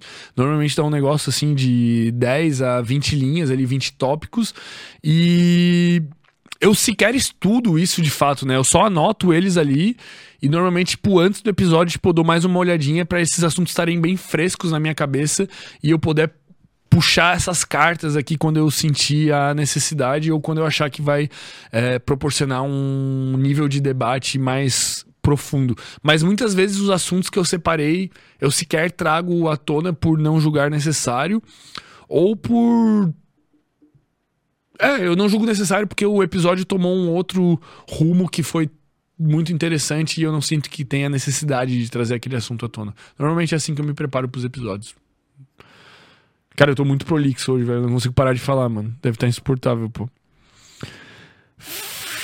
Witton, fermentão. Depois de aumentar seu cabedal de conhecimento, eu não conhecia essa palavra cabedal, pô. Eu não sei nem se é assim que se fala, pô. Como você enxerga Deus? Cara, eu acho que eu acabei de responder, velho. Respondi, né? Vou pra saideira aqui, velho. Mas eu vou pegar as últimas perguntas aqui e vou lê-las, velho. É... John, quando vai voltar com o seu outro canal ou não pretende mais? Muito massa, cara, os vídeos descobri há pouco tempo, não sei se já respondeu isso algum dia. Cara, eu nunca respondi isso. Cara, eu vou voltar com essa porra, velho. Eu vou voltar com essa porra esse mês.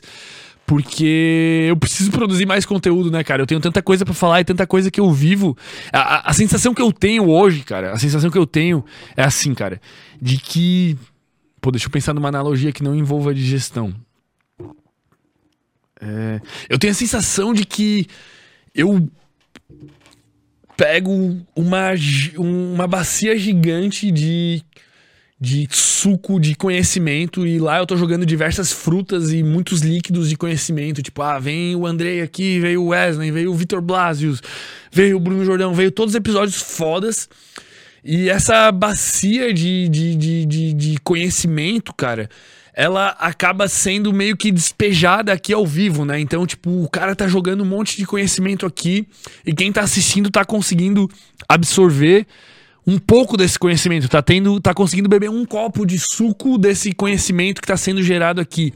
Mas a sensação que eu tenho, cara, é que com todo esse conhecimento eu poderia fazer muito mais suco desse conhecimento, entende? Eu poderia, com toda essa quantidade de fluido de inteligência que foi gerada aqui, eu poderia estar tá fazendo muito mais, eu poderia estar tá fazendo muito mais reflexões. Por isso que eu tô fazendo esses episódios aqui só eu. Esse episódio aqui é justamente eu, eu me encontrando nas minhas próprias ideias e conversando com vocês e a gente fazendo suco de conhecimento das coisas que já vieram parar aqui. Por isso que eu sinto a necessidade de voltar a produzir mais vídeos no, no meu canal é, pessoal, Fermento TV, para quem tá acompanhando. Quase com mil inscritos, pô, sem fazer porra nenhuma mas de trazer mais reflexões e mais coisas do dia a dia. Tipo, cara, como é que foi minha rotina? Eu fui treinar hoje, por que, que eu tô treinando assim? Como é que eu tô treinando? O que, que eu tô comendo? Puta, fui andar, fui fazer rafting, cara. Cara, é óbvio que vocês iam curtir pra caralho eu fazendo rafting lá, velho, e assistindo e. Entende? Tipo, eu tenho que trazer mais esse tipo de coisa e tá nas metas trazer, tá nas metas voltar com esse canal e trazer reflexões e falar sobre, por exemplo, a minha saga em busca da saúde mental, que eu recebi o diagnóstico de que eu sou bipolar e como é que tá sendo, como é que eu tô lidando, que horas eu tô dormindo, o que que eu tô comendo, o que eu tô fazendo. Cara, tá nos planos voltar com esse canal? Sim, velho. E se tudo der certo, se Deus quiser, esse mês ainda, velho. Os religiosos devem me odiar, velho. É, Mônica Cristina, você tem dificuldade em falar não? Não sei, velho.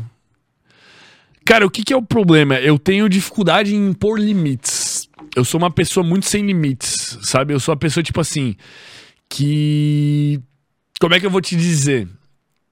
Na real, eu não tenho dificuldade de falar não. Por exemplo, eu vou nessas formaturas ali eu não vou beber, cara, eu falo não com facilidade, tá ligado? Eu entendo a dinâmica social que é é, é difícil pros meus amigos aceitar, cara, tu não vai beber. Você sabe como é que é? Porra, virou viado, não vai beber, porra, não sei o quê. Só hoje, porra, só um gole não vai te matar, porra, não sei o que. Vocês sabem como é que é. Cara, eu não tenho tanta dificuldade em dizer não se eu já pensei sobre o limite que eu tenho que definir, mas eu tenho dificuldade em definir limites para coisas que não têm limites. Se tipo assim, ah, vamos beber. Eu me propus a beber. Eu vou ter uma dificuldade em definir o limite do quanto que eu vou beber. Se eu, eu tenho dificuldade em definir o limite do quanto de maconha eu vou me fumar. Se eu já decidi que aquele dia, ah, hoje, eu vou fumar. O quanto, cara, para mim esse limite é. Eu tenho dificuldade nesse sentido. Mas de dizer não pra pessoa eu não tenho muita dificuldade, não, velho. Eu diria que eu tenho uma dificuldade abaixo da média. Acho que a maioria das pessoas tem mais dificuldade em dizer não do que eu. Eu tenho um, um pouquinho, mas não, não sou o extremo que tem facilidade em definir 100% dos nãos que tem que dizer, assim, né? Acho que é isso. Acho que foi bem respondido.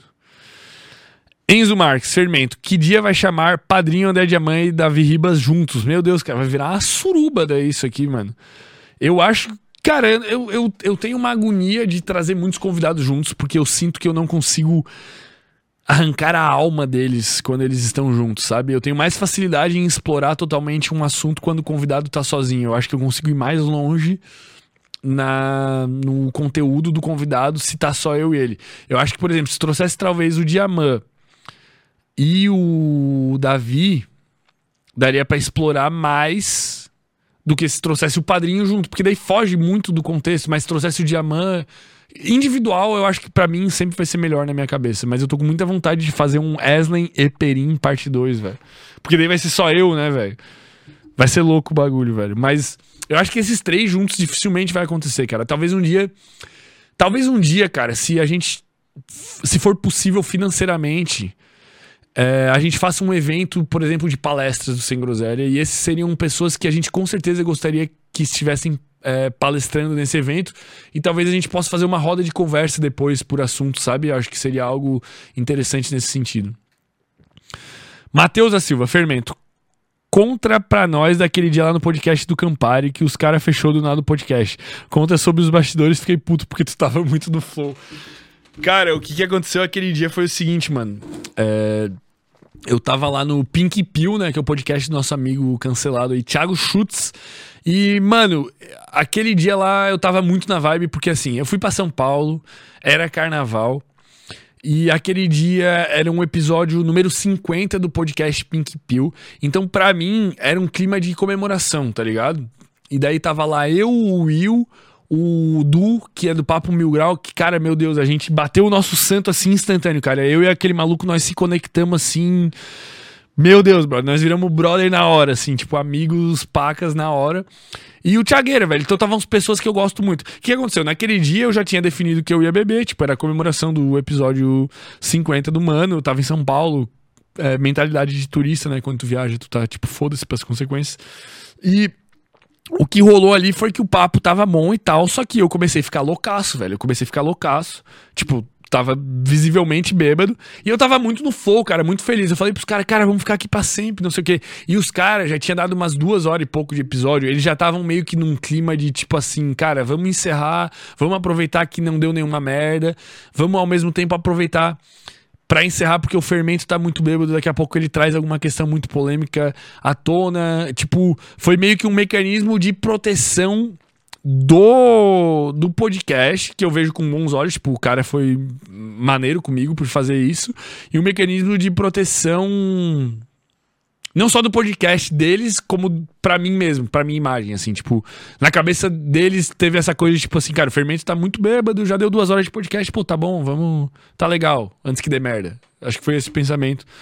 Mal sabem eles que eu poderia ir muito mais além, mas é... Mas foi bacana, velho. Eu acho que eu talvez teria essa mesma postura. Vamos supor que eu venho fazer um sem groselha aqui e tá todo mundo muito louco e eu vejo que começa o cara que tá muito louco ali, muito bêbado, muito no flow assim, ele tá com o córtex dele tão inibido que pode ser que ele fale alguma merda que comprometa ele a longo prazo. Então, tipo, pode ser que eu falasse, tipo, pô, vamos encerrar, pá, mesmo que o cara não quisesse, sabe?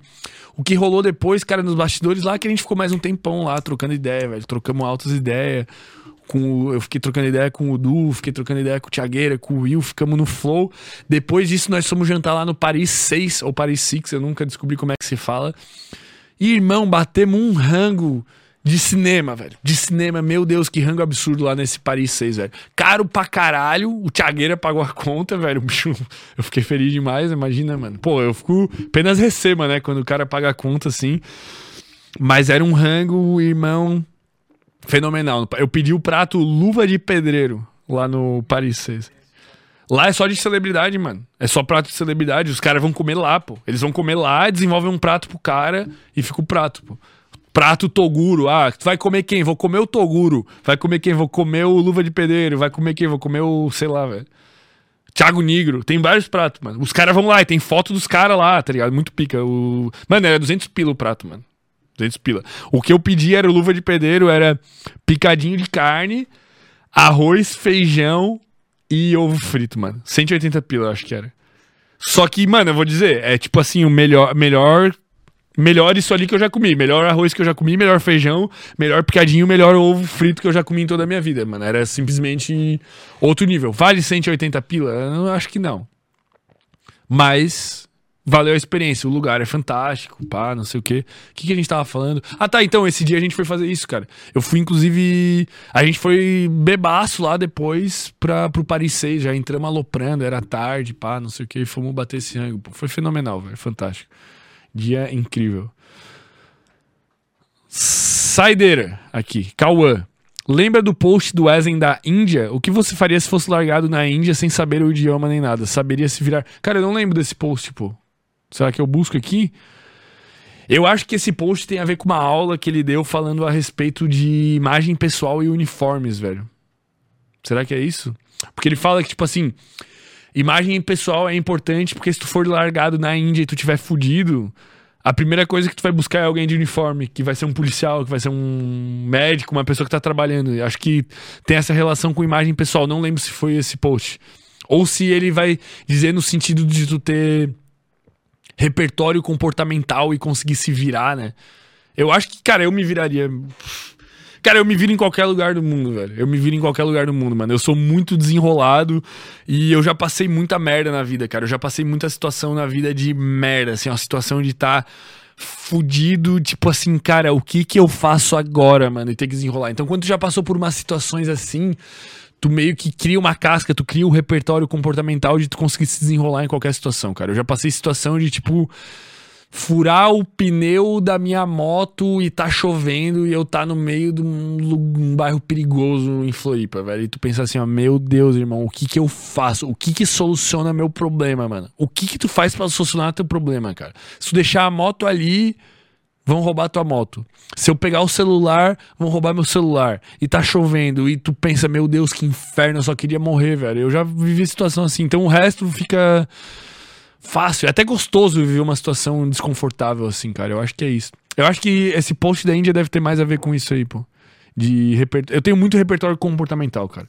Eu já fui Uber, já fui entregador de comida, já fui vendedor de ingresso, já vivi tudo que tinha, muita coisa. Não tudo que tinha pra viver, né, cara? Mas já vivi muita coisa. Então eu acho que eu me viraria na Índia com facilidade. Mas conheço muitas pessoas que não se virariam. Conheço muita patricinha aí que acompanha, às vezes, o Sem Groselha, que não sabe pegar um ônibus. E se tiver que pegar um ônibus, explode, porque não consegue perguntar pra uma pessoa na rua, porque não tem repertório comportamental para tal. Eu acho que esse é o grande lance. Fala só sobre o último aí, só pra finalizar. Um pouco de muito, o nome do canal. Que, que nome bom, velho. O Sem Groselha tem um episódio que não foi ao ar. Como é que a pessoa sabe disso? É tu, velho? Não, não fui eu. Talvez ele acompanhou os outros episódios. Cara, existe um episódio que é o episódio 00 do Sem Groselha, que foi um dia que veio eu, o Nego, o Ramon e o Maurício aqui pra, tipo, testar as câmeras e, tipo, ver como é que ficava o áudio e só falar merda, cara. E esse episódio, cara, infelizmente ele nunca vai ao ar, velho. Apesar, eu não sei nem mais nem se a gente tem ele, velho. Mas o que que acontece, cara, que foi nesse dia assim, a gente ligou o microfone, mano, e a gente só falou merda, velho. Tipo, eu não sei se a gente meio que fez um expurgo de falar muita merda pra, tipo, falar merda e depois, quando fosse começar o ao vivo, a gente não ter mais vontade de falar merda. Ou se simplesmente por saber que nunca ia ao ar, a gente decidiu. Mano, é merda num nível de que, tipo, se aquele episódio fosse ao ar, eu acho que acabaria o Sem Groselha hoje, velho. Era merda nesse nível, mano. É merda num nível, tipo, de ser cancelado e por motivos injustificáveis, velho. É nesse nível, mano. É nesse nível. É nesse nível. Nunca vai ao ar, infelizmente. Episódio 00. Dos... Talvez um dia, se eu achar esse episódio, eu faça um compilado de cortes dele com coisas que talvez sejam aceitáveis, velho. Mas esse episódio ali acabaria com a carreira dos quatro, mano. Bizarro, velho. Galera que chegou até aqui, meus queridos, quantas pessoas temos ao vivo, Gabriel? 60, 50, 40, 30? 42 guerreiros que estão aqui, 40 e poucos. Cara, foda-se. Todo mundo que passou aqui, cara, muito obrigado pela audiência de vocês aí, por tirarem um pedaço do domingo para acompanhar aqui um narigudo e um manequim e um Gabriel. Trocando ideia aqui sobre os mais diversos assuntos. Eu espero que tenha agregado para vocês. Eu acredito que com certeza é, agregou acho que traz reflexões, traz diferentes pontos de vista. Então, muito obrigado aí pela audiência. Eu aguardo vocês na quinta-feira. Voltaremos com. Quem que vem quinta? Cara, nós estamos mal, velho. Domingo é o Bruno que Bruno. Bruno Jordão. Quinta-feira a gente volta. Eu vou ver aqui rapidão, pô, só para dizer para vocês aqui com quem que a gente vem na quinta. Tem a agenda lá no Instagram. Por sinal, sigam a gente no Instagram, né? Instagram do Sem Groselha lá. Tem nossa agendinha completa. E vocês ficam por dentro de tudo. Voltamos. Puta merda, velho. Quinta-feira é o Felipe Psi, velho. Hipnoterapeuta já veio aqui faz muito tempo, mano. Bicho é foda. Ele trabalha com hipnose baseada em ciência, baseada em evidências científicas. Para que, que hipnose bom é bom, para que, que hipnose não é bom. Ele foi um dos episódios mais longos do Sem Groselha antes dessa nova leva de episódios longas. O cara é fenomenal. Então aguardo vocês na quinta-feira às 19 horas com o Felipe. Muito obrigado quem acompanhou, galera. Boa noite, bom domingo e boa semana. Ó, nove e pouco aqui. 9h40, dá tempo de dormir com o ciclo circadiano regulado. Vamos para cima, 78 dias sem álcool até dia 1 de junho e lendo uma página por dia. Leiam a página, pô. Leiam a página, não esqueçam da página, cara. Lê, se tu pensa, puta que pariu, hoje eu não li, vai lá e lê só uma página, velho. Só uma página de qualquer coisa.